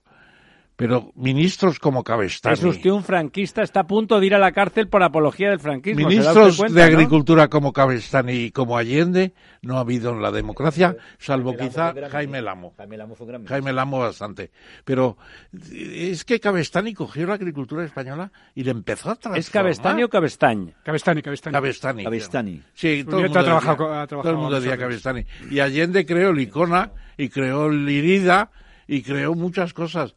Pero es que el ministro de Agricultura eh, domina el 90% del territorio español. Pero depende, aparte de que la competencia personal está bien, está bien, ahí tenemos Muy a Messi, importante. pero luego depende del equipo, ¿eh? Muy O sea, importante. Depende del equipo. Es como Sico Marshall en la agricultura europea. Si el plan Marshall hubiera progresado, me acuerdo que con Jaime Lamo y, y Félix López Palomero formamos el, el Mansell, el Spanish Mansell, el plan de cambio de la agricultura europea de Mansell, y le echaron entre los comunistas y los conservadores.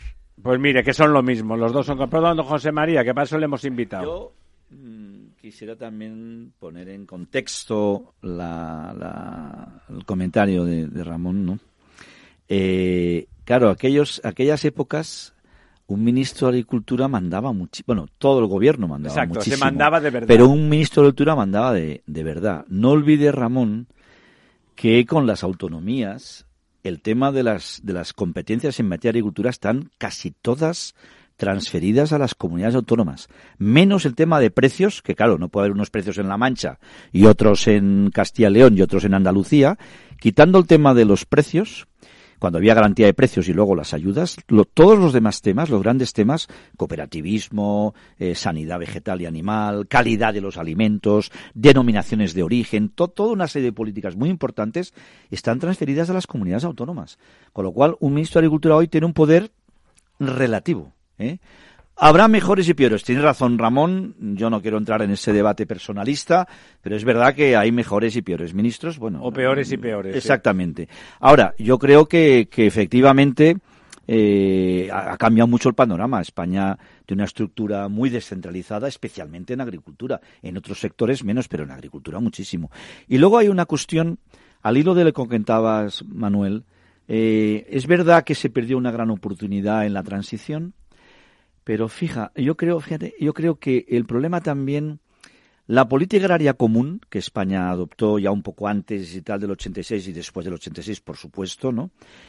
Es una política que también en algunos casos no ha favorecido el tema organizativo, porque tú antes hablabas del sector vitivinícola, correcto. Bueno, tú sabes, ¿te acuerdas el mecanismo que había para los excedentes de vino? Era alcohol y quemarlo. ¿De acuerdo? Había una destilación obligatoria para el exceso de vino, Sí, sí. destilarlo y convertirlo en alcohol que se vendía a bajo precio para lo que fuera la industria. Alcohol de quemar, Alcohol de literalmente. quemar Sí, o alcohol para brandis o tal, ¿no? Entonces, en lugar de que, por ejemplo, los viticultores se organizaran, como dices tú, un segundo o tercer nivel, sabían que lo que el excedente no tenían que colocarlo en ningún mercado porque directamente lo convertían en alcohol. Efectivamente, así era. Entonces, Que es casi tirarlo. sí. No, no, estoy- Entonces, ese ejemplo podría poner otros muchos. Sí, sí. La PAC ha tenido cosas muy positivas. Eso es política. Sí, por supuesto. La política agraria ha beneficiado a los agricultores en muchas cosas y tal. Y de hecho, era una política muy proteccionista. Luego cambió con la OMC y tal, y ya no es tanto. Pero hay cierto tipo de elementos de la política agraria comunitaria que de alguna forma al agricultor no le hacen sentir la necesidad de, de- inventarse cosas, de organizarse, de mejorar en, en algunos aspectos organizativos.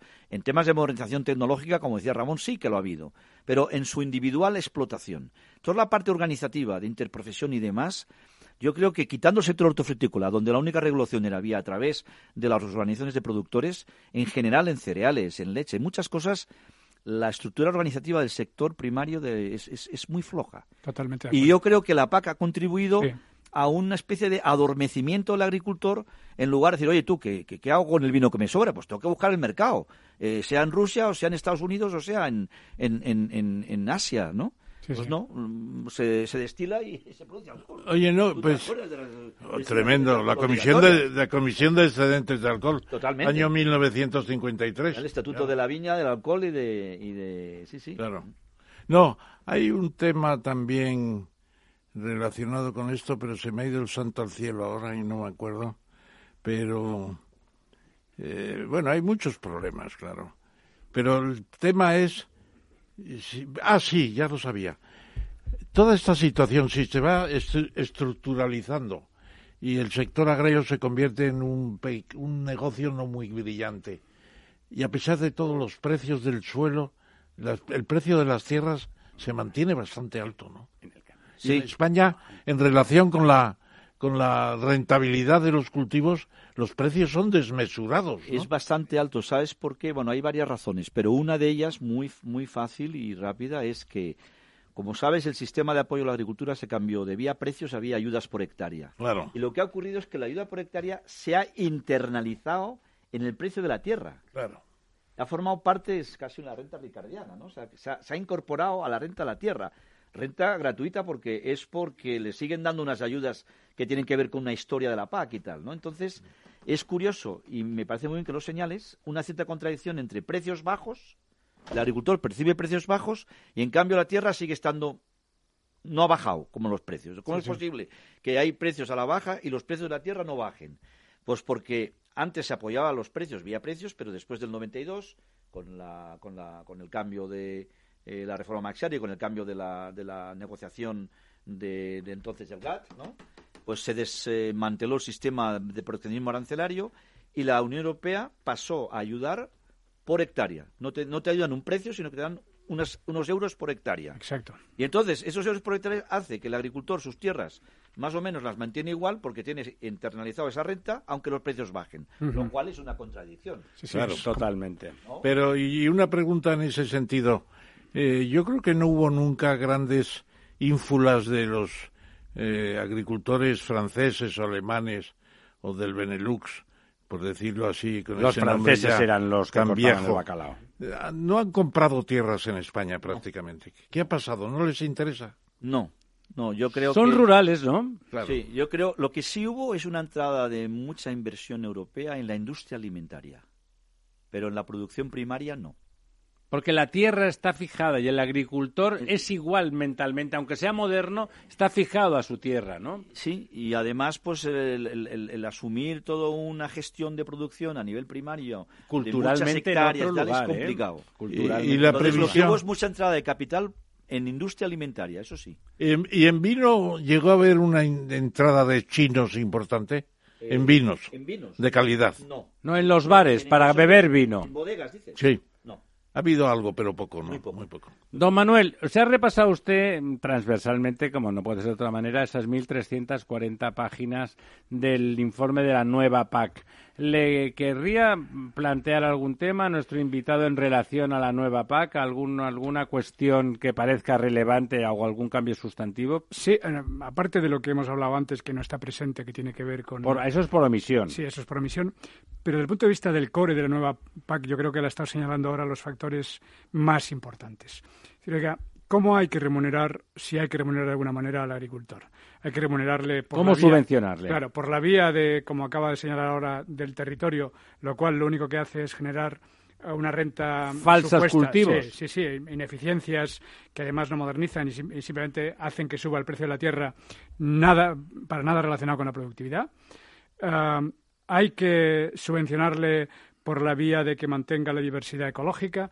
Hay, ¿Cuáles son los mecanismos ah, que permitirían equilibrar los intereses en juego? Por un lado, que la productividad de la agricultura española siga creciendo, que las rentas de los agricultores, los que tengan que estar, que serán todavía menos de los que están, no se desplomen. O sea, hace falta un proyecto para el campo, un proyecto global, no hablar de precios, ¿no? Hablar de qué proyecto es para ese territorio enorme del, del país. Eso era el plan Mansell, un proyecto de verdad. Lo que pasa es que la pregunta con- complementaria de Manuel eh, no es, es muy sencilla. ¿Por qué se cambia la política agrícola común casi todos los años? ¿Cuántos cambios ha habido? Manuel, ¿Cuántas, acaba la pregunta, anda. cuántas reformas ha habido? La, la cuestión es, eh, es, ¿Qué proyecto? ¿Qué proyecto? Es decir, ¿qué proyecto? Porque además hay que tener en cuenta otro factor muy importante que tiene que ver con la globalización y no ya solo con la, con la dimensión em, que hemos hablado antes de plagas, sino con em, la presencia de, de, actores que no estaban hace 20 años en el mercado mundial de productos alimentarios, como es China, por ejemplo, y que explican muchos de los fenómenos geopolíticos que están pasando en el mundo. Es decir, lo hablábamos cuando veníamos hacia aquí, por ejemplo, las revueltas eh, estas de las primaveras árabes. eh, en Por el concreto la- precio del pan. la de, la de- la de- la de Egipto, hay un vínculo directo entre eh, malas cosechas en China porque hay una sequía brutal en la zona donde se producen más cereales de China, la subida del precio mundial del pan y eh, Egipto, que trigo. es, del trigo, que es un gran importador de, de- de esta clase de producto, y realmente mm, mm, se dispara el precio del pan. Entonces, y, y Egipto no puede pagar. no puede hacer frente a esta. Entonces, este tipo de, de cuestiones, am, digamos, hay que verlas en perspectiva geopolítica. O sea, cuando defines una política agraria para Europa, tienes que pensar en la política agraria para Europa y tienes que pensar eh, que el mundo ha cambiado. O sea, que, que no es solamente el mercado en sí mismo. O sea, la, la relación entre, lo- entre los precios en Europa y los precios del- de- en el mundo y la propia estabilidad del entorno de Europa está, está detrás de todo esto. Entonces, este es otro factor que tampoco he visto presente aquí, probablemente porque, digamos, desborda un ámbito sectorial como es el, el agrícola para plantearte un poco más, es decir, qué es Europa y qué lugar eh, tiene que ocupar Europa en el mundo. Pero yo creo que ahí la pregunta está decir, oiga, ¿cómo se visualiza esta nueva política? Porque no he visto las ideas muy claras. He visto ¿Tiene que... proyecto Europa para la agricultura? Eh, yo creo que tiene, yo no sé si decir un proyecto, sí tiene unas directrices. Eh, vamos a ver, por partes. Eh, es totalmente cierto que ahora hay actores muy importantes en la escena agraria internacional y en los mercados agrarios internacionales, eh, y China es un caso clarísimo. O sea, Es el caso, Es el caso. Probablemente lo sepáis, pero para que mm, todo el mundo entienda un poco ¿no? el papel de la Por favor. importancia de China. China era un país que hace 30, 40 años pasaban hambre, cosa que ahora no pasan. Eh, el, el, el, el- cacito de arroz con verduritas ya lo tenía asegurado hace 10, 15 años. Y ahora ya es el arroz, las verduritas y carne, un poquito de carne. Que esa es otra, no hay que consumir carne. Oiga, mm, no hay que consumir Algo habrá carne que en los consumir, países donde ¿no? nos ponemos ciegos de chuletones. Pero en un país como China o India... Un pues, poco de pollo está estupendo. ¿verdad? Bueno, pues claro, un poquito de carne, un poquito de cerdo. En China, 1.300 millones, imagínense las cantidades de producción de cerdos que hay que tener. Bueno, China se había lanzado a la producción de cerdo. Pero ha tenido un problema, porque parece que, China es la cuna de todos los virus, humanos y no humanos. Tienen la peste porcina en China, con lo cual han tenido que sacrificar a millones de cerdos. Bueno, España, que es una potencia en porcino, está exportando, pero cientos de miles de toneladas de carne de cerdo a China. O sea, que, no hay mal que por bien no Claro, que hay cosas que nos vienen mal y cosas que nos vienen bien, pero como dice Manuel, la cuestión es tener en cuenta que la, política agraria europea, y yo, que he sido profesor de muchos años de política agraria, siempre les digo, no se puede hablar de la política agraria europea sin tener en cuenta el escenario mundial donde hay actores efectivamente como cada India vez más. y China que son muy importantes. Entonces, ese es un tema que no lo tenía muy en cuenta antiguamente en la Comunidad Europea, pero ahora sí. Yo creo que los análisis que hacen tienen una, una importancia enorme, el análisis de mercados y cómo las demandas, cada 10 años hacen una perspectiva de cómo va a evolucionar la demanda de los principales productos agrarios en el mundo. O sea que bien. En cuanto al tema del proyecto, para centrarme en el tema, tanto como proyecto, yo no diría que proyecto, pero sí hay directrices. Vamos a ver, y hay un problema. El problema es que, mm, desgraciadamente, porque además el agricultor no quiere la ayuda por hectárea. Al agricultor toda, toda la vida, no ahora, toda la vida lo que ha querido es precios justos. Que se le paguen los precios que remuneren sus costes de producción. Sean los que sean. Pero justos para quién? Justos para los agricultores. Para que cubran sus costes de producción. Porque si no cubren sus costes de producción, como dice Ramón, acabarán cerrando como cualquier empresa que no gane dinero. Entonces, eh, justos para ellos. Más que justos, precios competitivos. Sostenibles. Que cubran, los, que cubran los costes de producción. Y esto antiguamente, hasta el año 92, la PAC lo que hacía era garantizar unos precios mínimos. Ahora se ha vuelto. Los agricultores ahora están pidiendo que se fijen precios mínimos para los productos agrarios. Pero esto ya existía antes y se cambió en el 92. ¿Por qué? Porque hubo una negociación de Comercio Agrario Internacional, el antiguo GATT, ahora ya no es GATT, es la, Organización Mundial de Comercio, donde se, todos los países acordaron, tercer mundo que se había que liberalizar los precios agrarios. Eso es el hundimiento de la agricultura europea, claro. Entonces, eh, Europa, como no pudo seguir con precios mínimos, garantizando precios mínimos, cambió a la ayuda por hectárea que claro que es una ayuda al agricultor, pero al agricultor no le gusta. El problema es perversa. Manuel, es que aunque se quisiera, ya no podemos dar marcha atrás y volver a la PAC de los años 70 y 80. No se puede. Entonces, ¿qué es lo que está haciendo? No se puede porque está prohibido por las relaciones internacionales de los comercio. Los acuerdos internacionales de comercio internacional no permiten subvencionar precios. Puede subvencionar por hectárea independientemente de lo que produzca para no alterar los mercados internacionales. O como cuidado, como decía él, de la biodiversidad ahí territorial. ahí voy, ahí voy. Si yo tuviera que resumir en un criterio, en una idea, ese proyecto del que hablas, Manuel, o esas directrices, para mí está clarísimo. Eh, Europa tiene una idea muy clara de que la agricultura tiene que ser una actividad que, además de su función clásica de producir alimentos, contribuya a la mitigación del cambio climático, a la adaptación del cambio climático, y contribuya al mantenimiento del espacio, de los recursos naturales, agua, suelo y demás, y de la biodiversidad. Y la gran reforma que ahora se plantea es, en lugar de darle al agricultor una ayuda por hectárea, porque hace no sé cuántos años se le ayudaba con precios y ahora se le ayuda así, a cambio de nada, esto es para mí el gran cambio. La idea de la Unión Europea es en la política agraria actual es seguir dando ayudas a los agricultores por hectárea, siempre y cuando estos agricultores se comprometan a unas prácticas desde el punto de vista ambiental y climático que sean beneficiosas para el tema del medio ambiente, la conservación de los recursos naturales y el cambio climático. De tal manera que la función de alimentos seguirá siendo una, función importante, pero se abre todo un camino para una, digamos, una agricultura que además de producir alimentos tenga unos impactos eh, en bienes públicos de medio ambiente. Mantenimiento del territorio. Correcto. Y esto, ¿sabéis dónde está? Bueno, recordaréis que en la cumbre del cambio climático la presidenta de la comisión eh, planteó el plan verde, el plan verde europeo, lo, supongo lo conoce, lo conocéis, ¿no? Y dentro de ese plan verde que presentó la presidenta de la Comisión aquí en la cumbre de cambio climático que organizamos porque Chile, recordáis, no lo pudo organizar, por delegación. está clarísimo y se ve muy claro que en ese plan verde para la eh, Unión Europea hay tres sectores clave en el que se quiere incidir. Energía, transporte y agricultura. Es decir, esos tres sectores Son los tres están en el ¿no? plan verde, lo cual quiere decir que tanto a nivel de energía como a nivel de transporte como a nivel de agricultura tenemos que caminar hacia una situación de una agricultura mm, beneficiosa para el medio ambiente y el cambio climático.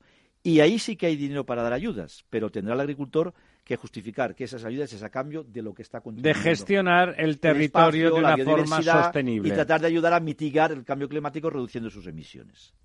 ¿Qué es- emisiones emite la agricultura? Eh, el agricultor, fundamentalmente, eh, la- hay que distinguir la agricultura y la ganadería. claro, la, agricultura- ganadería lo La entendemos. agricultura, fundamentalmente, las emisiones vienen por la fertilización, Pero en cambio es captador de CO2, ¿no? La agricultura. el- los bosques, más que la agricultura. La agricultura, su capacidad de secuestro de carbono es, es menor que los bosques.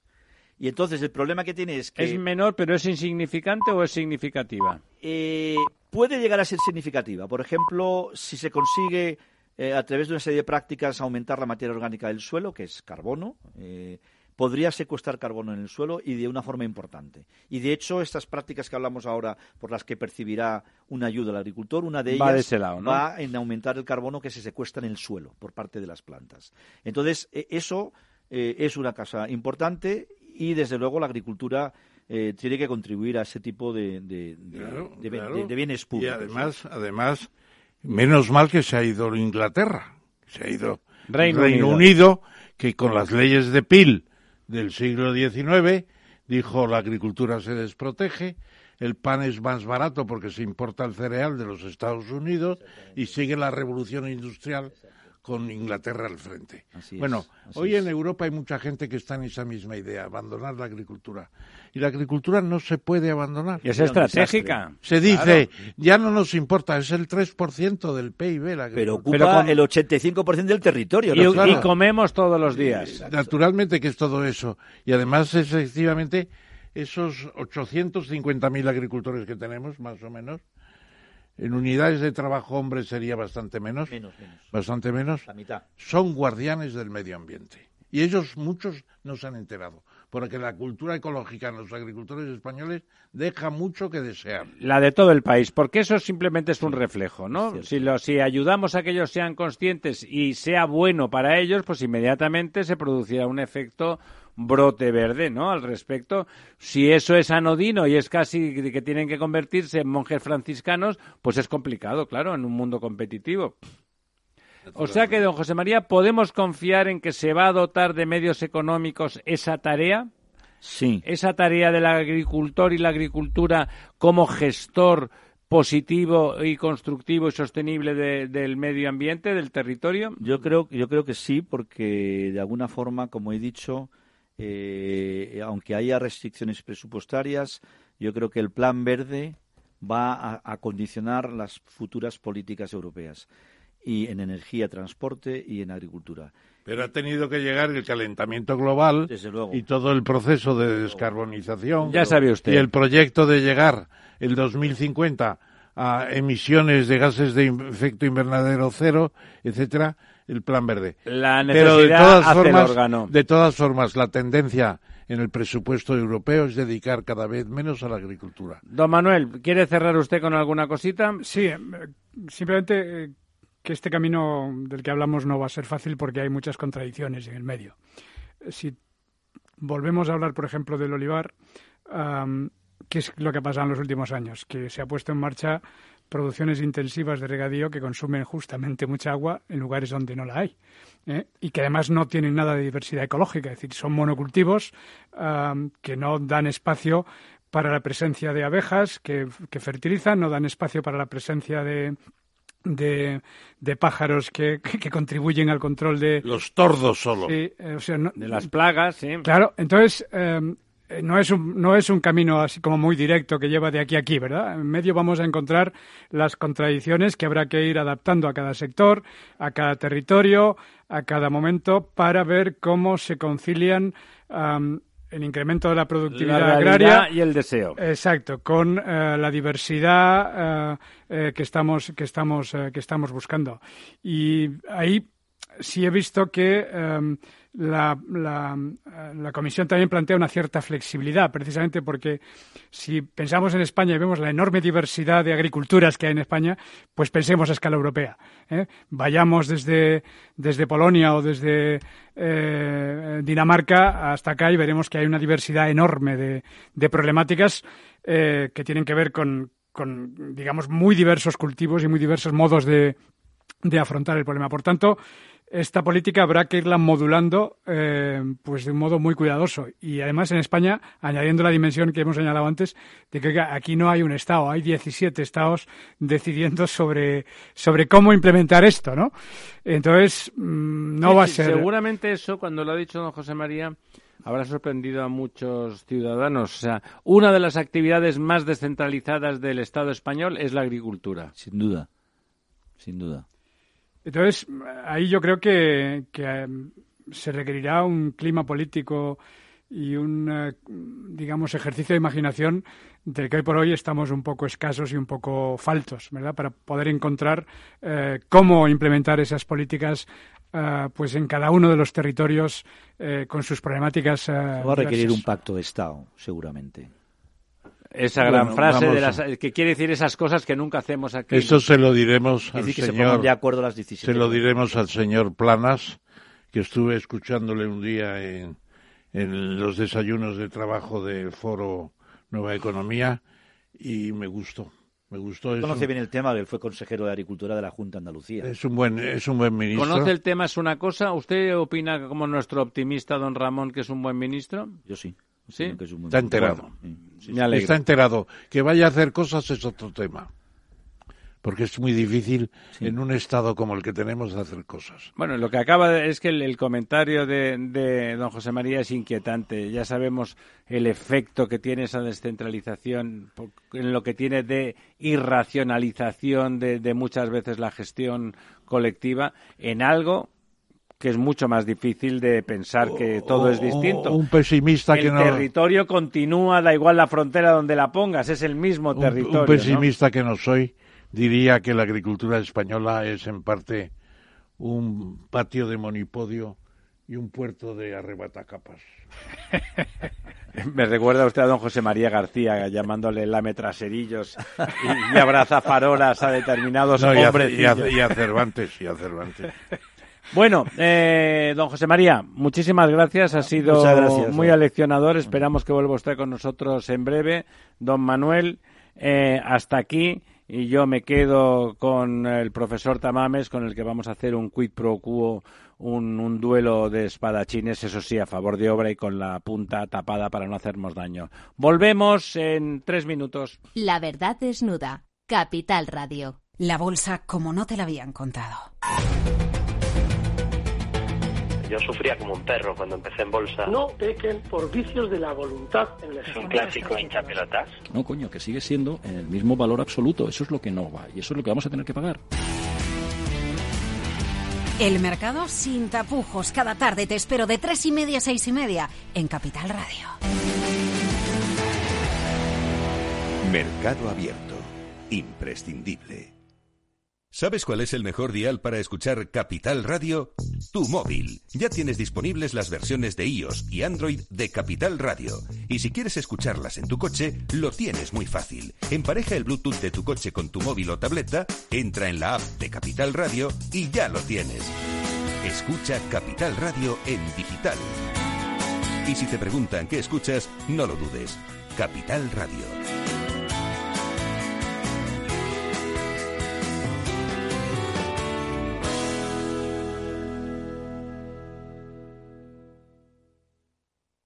Esto te estás perdiendo si no escuchas a Luis Vicente Muñoz en Capital, La Bolsa y la Vida.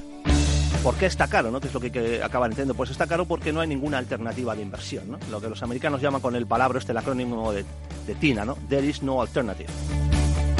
Fernando Aguado, director de inversiones de Fonditel. No te confundas. Capital, la bolsa y la vida con Luis Vicente Muñoz, el original. ¿Qué le diría Cervantes al presidente del gobierno o Voltaire a la oposición? Descúbrelo junto a toda la actualidad cultural en el Marca Páginas, en Capital Radio, los viernes a partir de las 8 de la tarde. El Marca Páginas, con David Felipe Arranz, porque la cultura también puede ser divertida.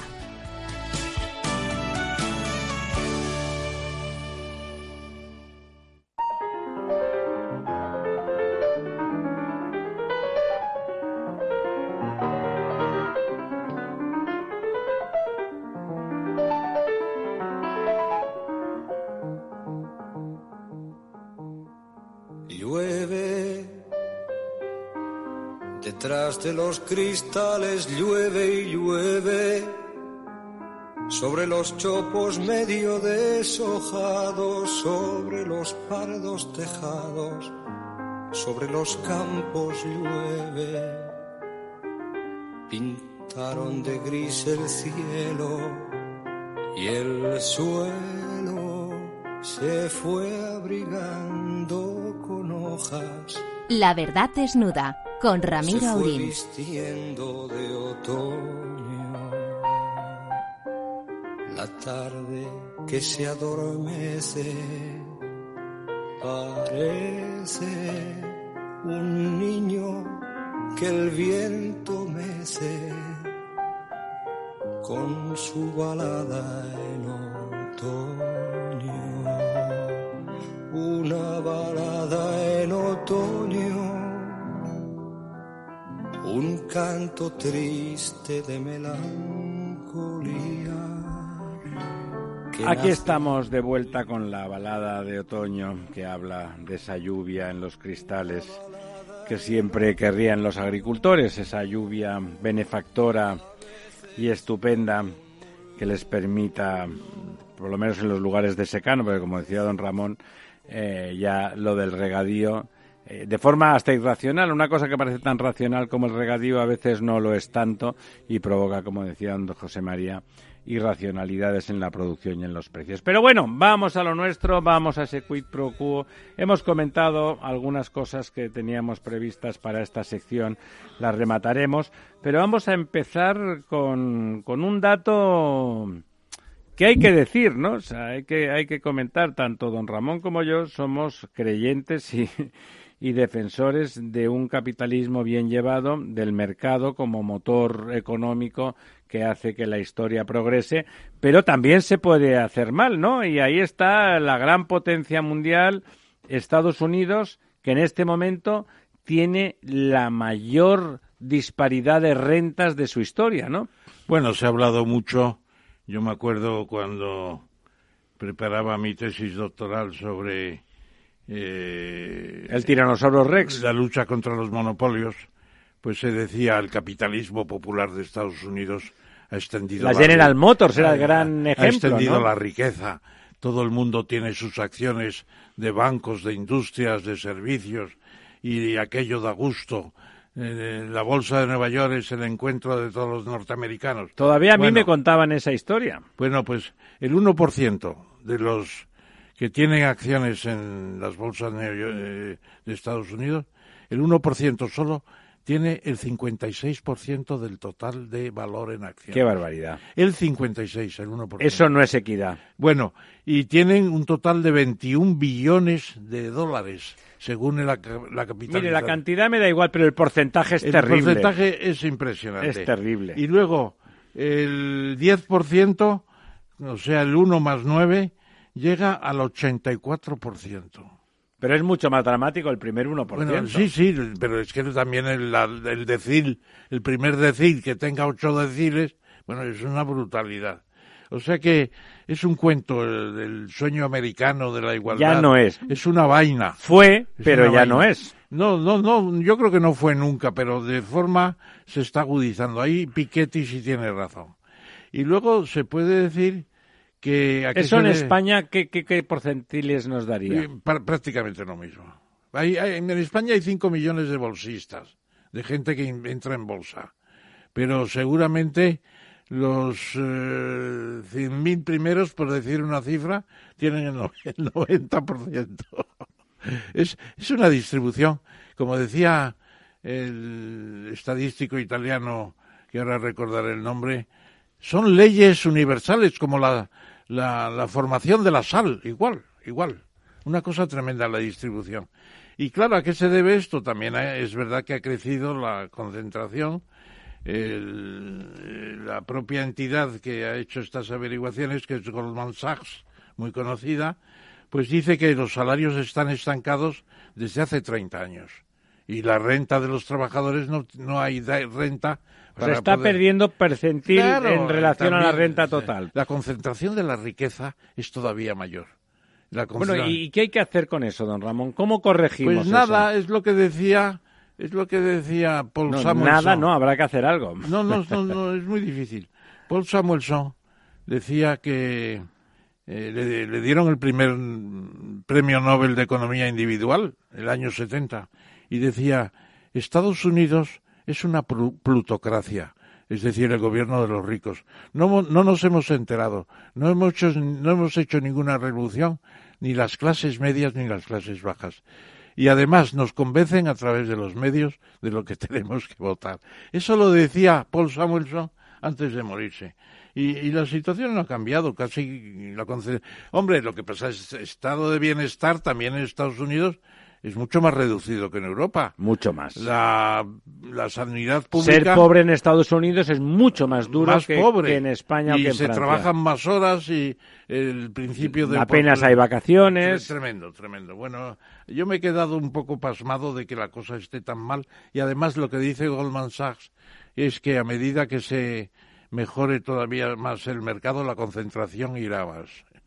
Pero no se pueden establecer reglas regulatorias. No, no, es romper el capitalismo. Eh, claro, allí es que hay un desprecio por el pobre. Se dice, si, es pobre es que no sirve. Claro, la carrera se mide por el éxito. Pero puede, eso puede provocar una, implosión social, claro, y, y, los dos candidatos principales ahora, Trump es un millonario. Y el, el ¿cómo se llama este que tiene el candidato norteamericano de demócratas que fue alcalde de Nueva York, no me acuerdo ahora, el que tiene el periódico que, era antes, eh, vamos a ver, Bloomberg. ah, Bloomberg, sí. otro millonario. Bueno, es que si, no eres, si, no eres, millonario no te puedes presentar a la carrera. Ha de ser un poco millonario por lo menos, un poquito. Hay que, pero para demostrar la valía a la gente. Los pobres admiran a los ricos. Claro, es a lo que aspiran. No han hecho la revolución que decía Samuelson. ¿Y qué revolución es esa, don Ramón? Pues eh, quitarle el dinero a los ricos para que todos sean más pobres. Lo que pasa, para que todos sean más pobres. Claro, porque eh, cuando le quitas el dinero a los ricos, que, que hicieron en Rusia? Quitaron a todos los grandes propietarios y tal, hicieron pobres. Pero fíjese, además es diferente, porque en Rusia eran propietarios a priori. Y la verdad es que en Estados Unidos, aunque sea en una trayectoria relativamente larga, esos ricos han forjado su fortuna, aunque sean unos sinvergüenzas, que a lo mejor lo son en algún caso, pero la han forjado produciendo, ¿no? Sí, pero también tienen un nombre en Estados Unidos, a finales del siglo XIX. Los Robert Barons, los varones eh, ladrones. Sí. Pues Vanderbilt eh, todos los demás, eh, el, del petróleo, que, que, que, estuvo hasta hace poco, el de los ferrocarriles, el de la banca, Morgan, etcétera, etcétera. Pero crean esas industrias. les llamaban los varones ladrones. Son varones ladrones, pero hacen algo. No vienen de que son marqueses ni son los duques de no sé qué y tienen el 25% de no, Rusia. Esos están de capa caída ya, los, la aristocracia está de capa caída. Bueno, hemos hablado ya de cómo el coronavirus está tocándole las narices al presidente Xi Jinping, ¿no? Sí, yo creo que Xi Jinping puede haber entrado en un momento de declive. No sé si controla, ahí parece que no estábamos tan de acuerdo, el Politburo, los siete principales del Partido Yo Comunista. le hago aquí públicamente una apuesta, nos jugamos una cena, los dos nos gusta eh, cenar muy bien. Invitaremos también al testigo de piedra que tenemos en la reunión, don Manuel Núñez, a que eh, antes de final de año yo digo que no le ha pasado nada al señor presidente de China. No, yo no, yo no hago la apuesta tampoco porque creo que tardará un poco más. y ahí ya me ha dado la vuelta para no pagar, que es lo que no quiere el año que viene volveremos a hablar. pagar esa cena. Yo ya, ya tuve una apuesta una vez que dije el año 92 Fidel Castro no se comerá el turrón en La Habana. Y se lo comió. Y la perdí. Son muy resistentes estos líderes comunistas. Vacilos resistentes. Vacilan mucho, eso es cierto, eso es cierto. Bueno, el otro día nos comentaba, estábamos usted y yo con don Julián Núñez, y nos comentó que estábamos en recesión, que, que, el 19 acabó en recesión en la construcción y bueno, eso no ocurría en el último lustro. Una mala noticia, ¿no, don Ramón? Sí, el sector ha caído. Ha caído. Bueno, además, sin presupuesto, la, la, construcción pública no existe prácticamente. Los dos últimos trimestres estamos en, en caída. Eh, ha bajado el, el, la renta en el último trimestre un 0,65 en la construcción, la caída más fuerte desde el año 2014. Y se puede decir que eh, predomina también, es cierto, la obra pública la obra pública está por los suelos. Eh, ¿Sabe lo que he entendido? Que Pedro mina también la obra pública. Sí, naturalmente. Es que la obra pública el Estado no invierte nada, prácticamente no invierte nada. Están parados los grandes proyectos, etcétera. Pero en la gráfica se ve muy bien que a partir del año 14 empieza a pulsar otra vez la construcción, pero naturalmente en el año 19 hemos caído por la, por la recta de, por el 0,0 a crecimiento negativo. esa es la cuestión. Es la obra civil la que más ha caído y se puede comprobar también por el hecho de que... El efecto del Estado no inversor, claro. No inversor y que el consumo de cemento ha caído en los últimos dos años un 25%. Fíjense ustedes, son datos que hemos comentado en otras ocasiones, pero está bien recordarlo porque las malas noticias gusta de olvidarse. A mitad del, del año 12, la construcción perdía potencia a razón de casi el 6%, menos un decrecimiento de prácticamente el 6%. Es tremendo para un sector. Claro, la, la, el sector construcción en las épocas de, de la alegría, desde el año 2000 al 2008, eh, suponía casi el 12% del PIB. Del PIB. Claro, y se construían 600.000 viviendas en España. Bueno, y las obras públicas iban como un tiro. Las reconstruimos España. Las viviendas construidas en el año pasado, que ya hubo una recuperación, son 98.000, la sexta parte.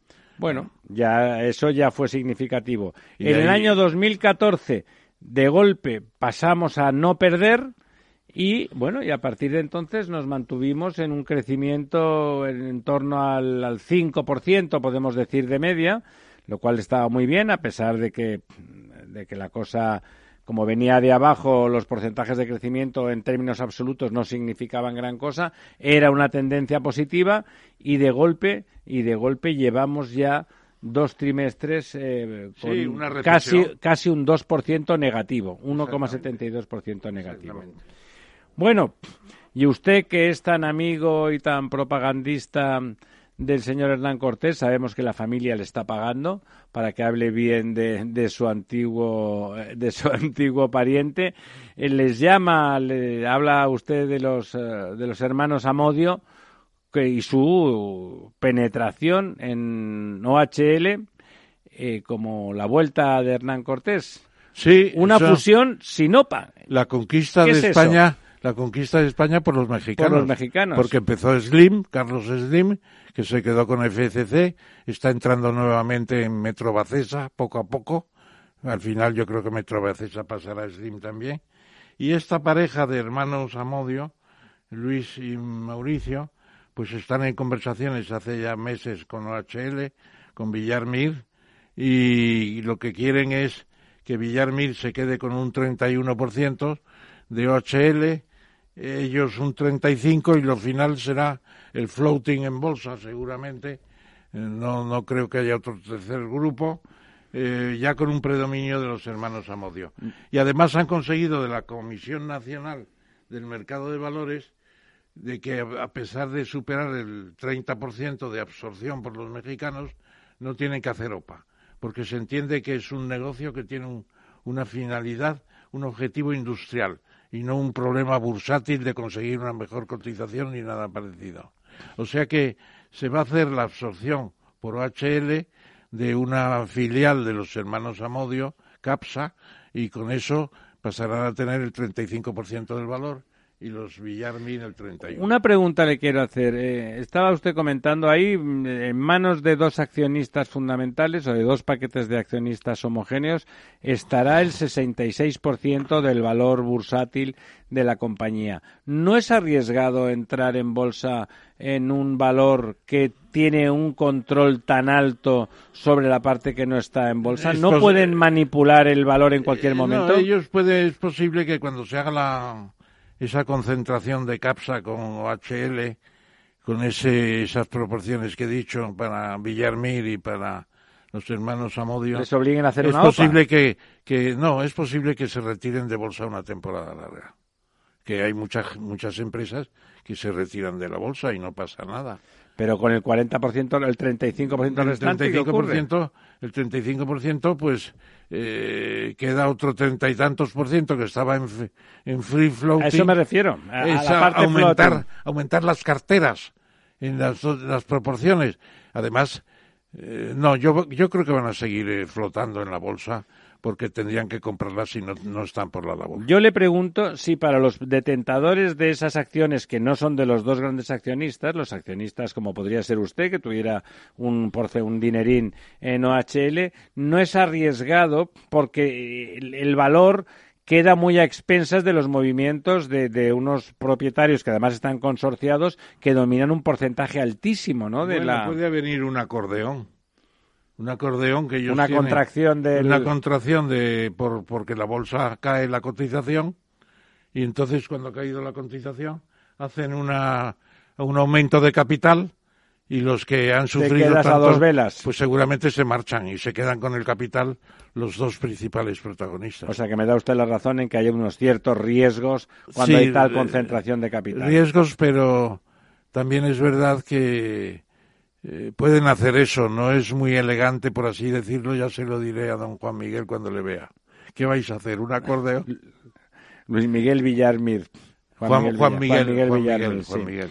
Eh, bueno, denos usted la buena noticia. Es una de las compañías, la de hoy, de las que suele darnos buenas noticias. Nos dicen hace 20 años que Talgo, o 30 años, que Talgo iba a ganar a Siemens en un pedido de los ferrocarriles daneses y no nos lo creemos. Que conste que con Talgo siempre estuvimos muy orgullosos. Sí, ¿eh? estuvimos orgullosos y fue una de las cosas que el franquismo estaba más.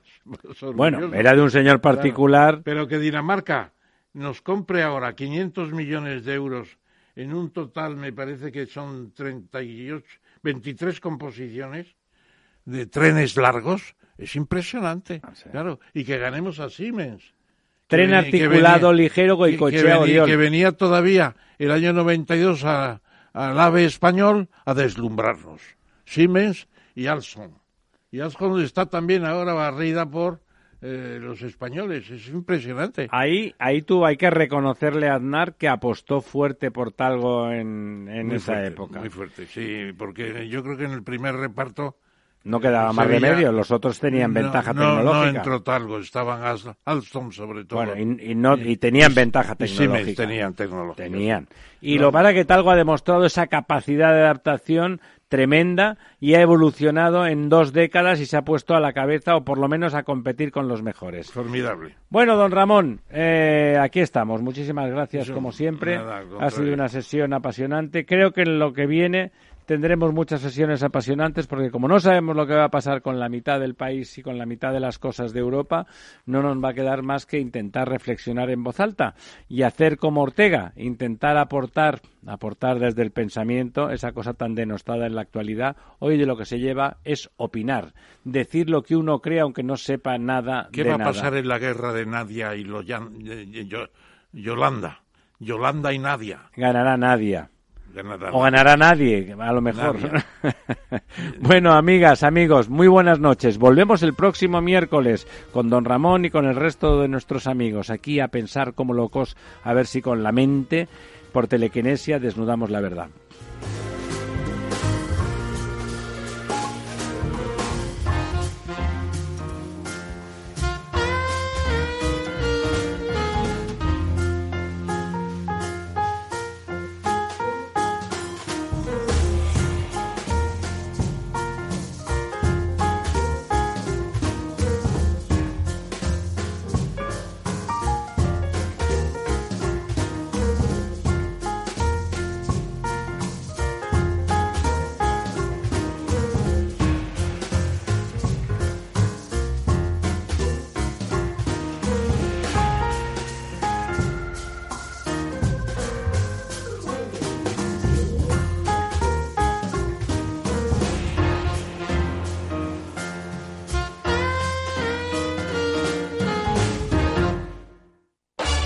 Aprender que el analista es un analista, no, no un pastor que lleva ovejitas.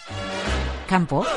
Hacían cola, cola como cuando yo voy a la charcutería a comprar el chorizo, a comprar kilos de oro. O en la ciudad. En inglés. Economic growth at any cost is not acceptable. O en español. El fin de España y el fin del mundo. Lo importante es ganar dinero y no meter la pata. España ha demostrado siempre una ilimitada capacidad de estropear las cosas. Todo lo que tienes que saber para no meter la pata con tu dinero, cada tarde, desde las tres y media, en Mercado Abierto.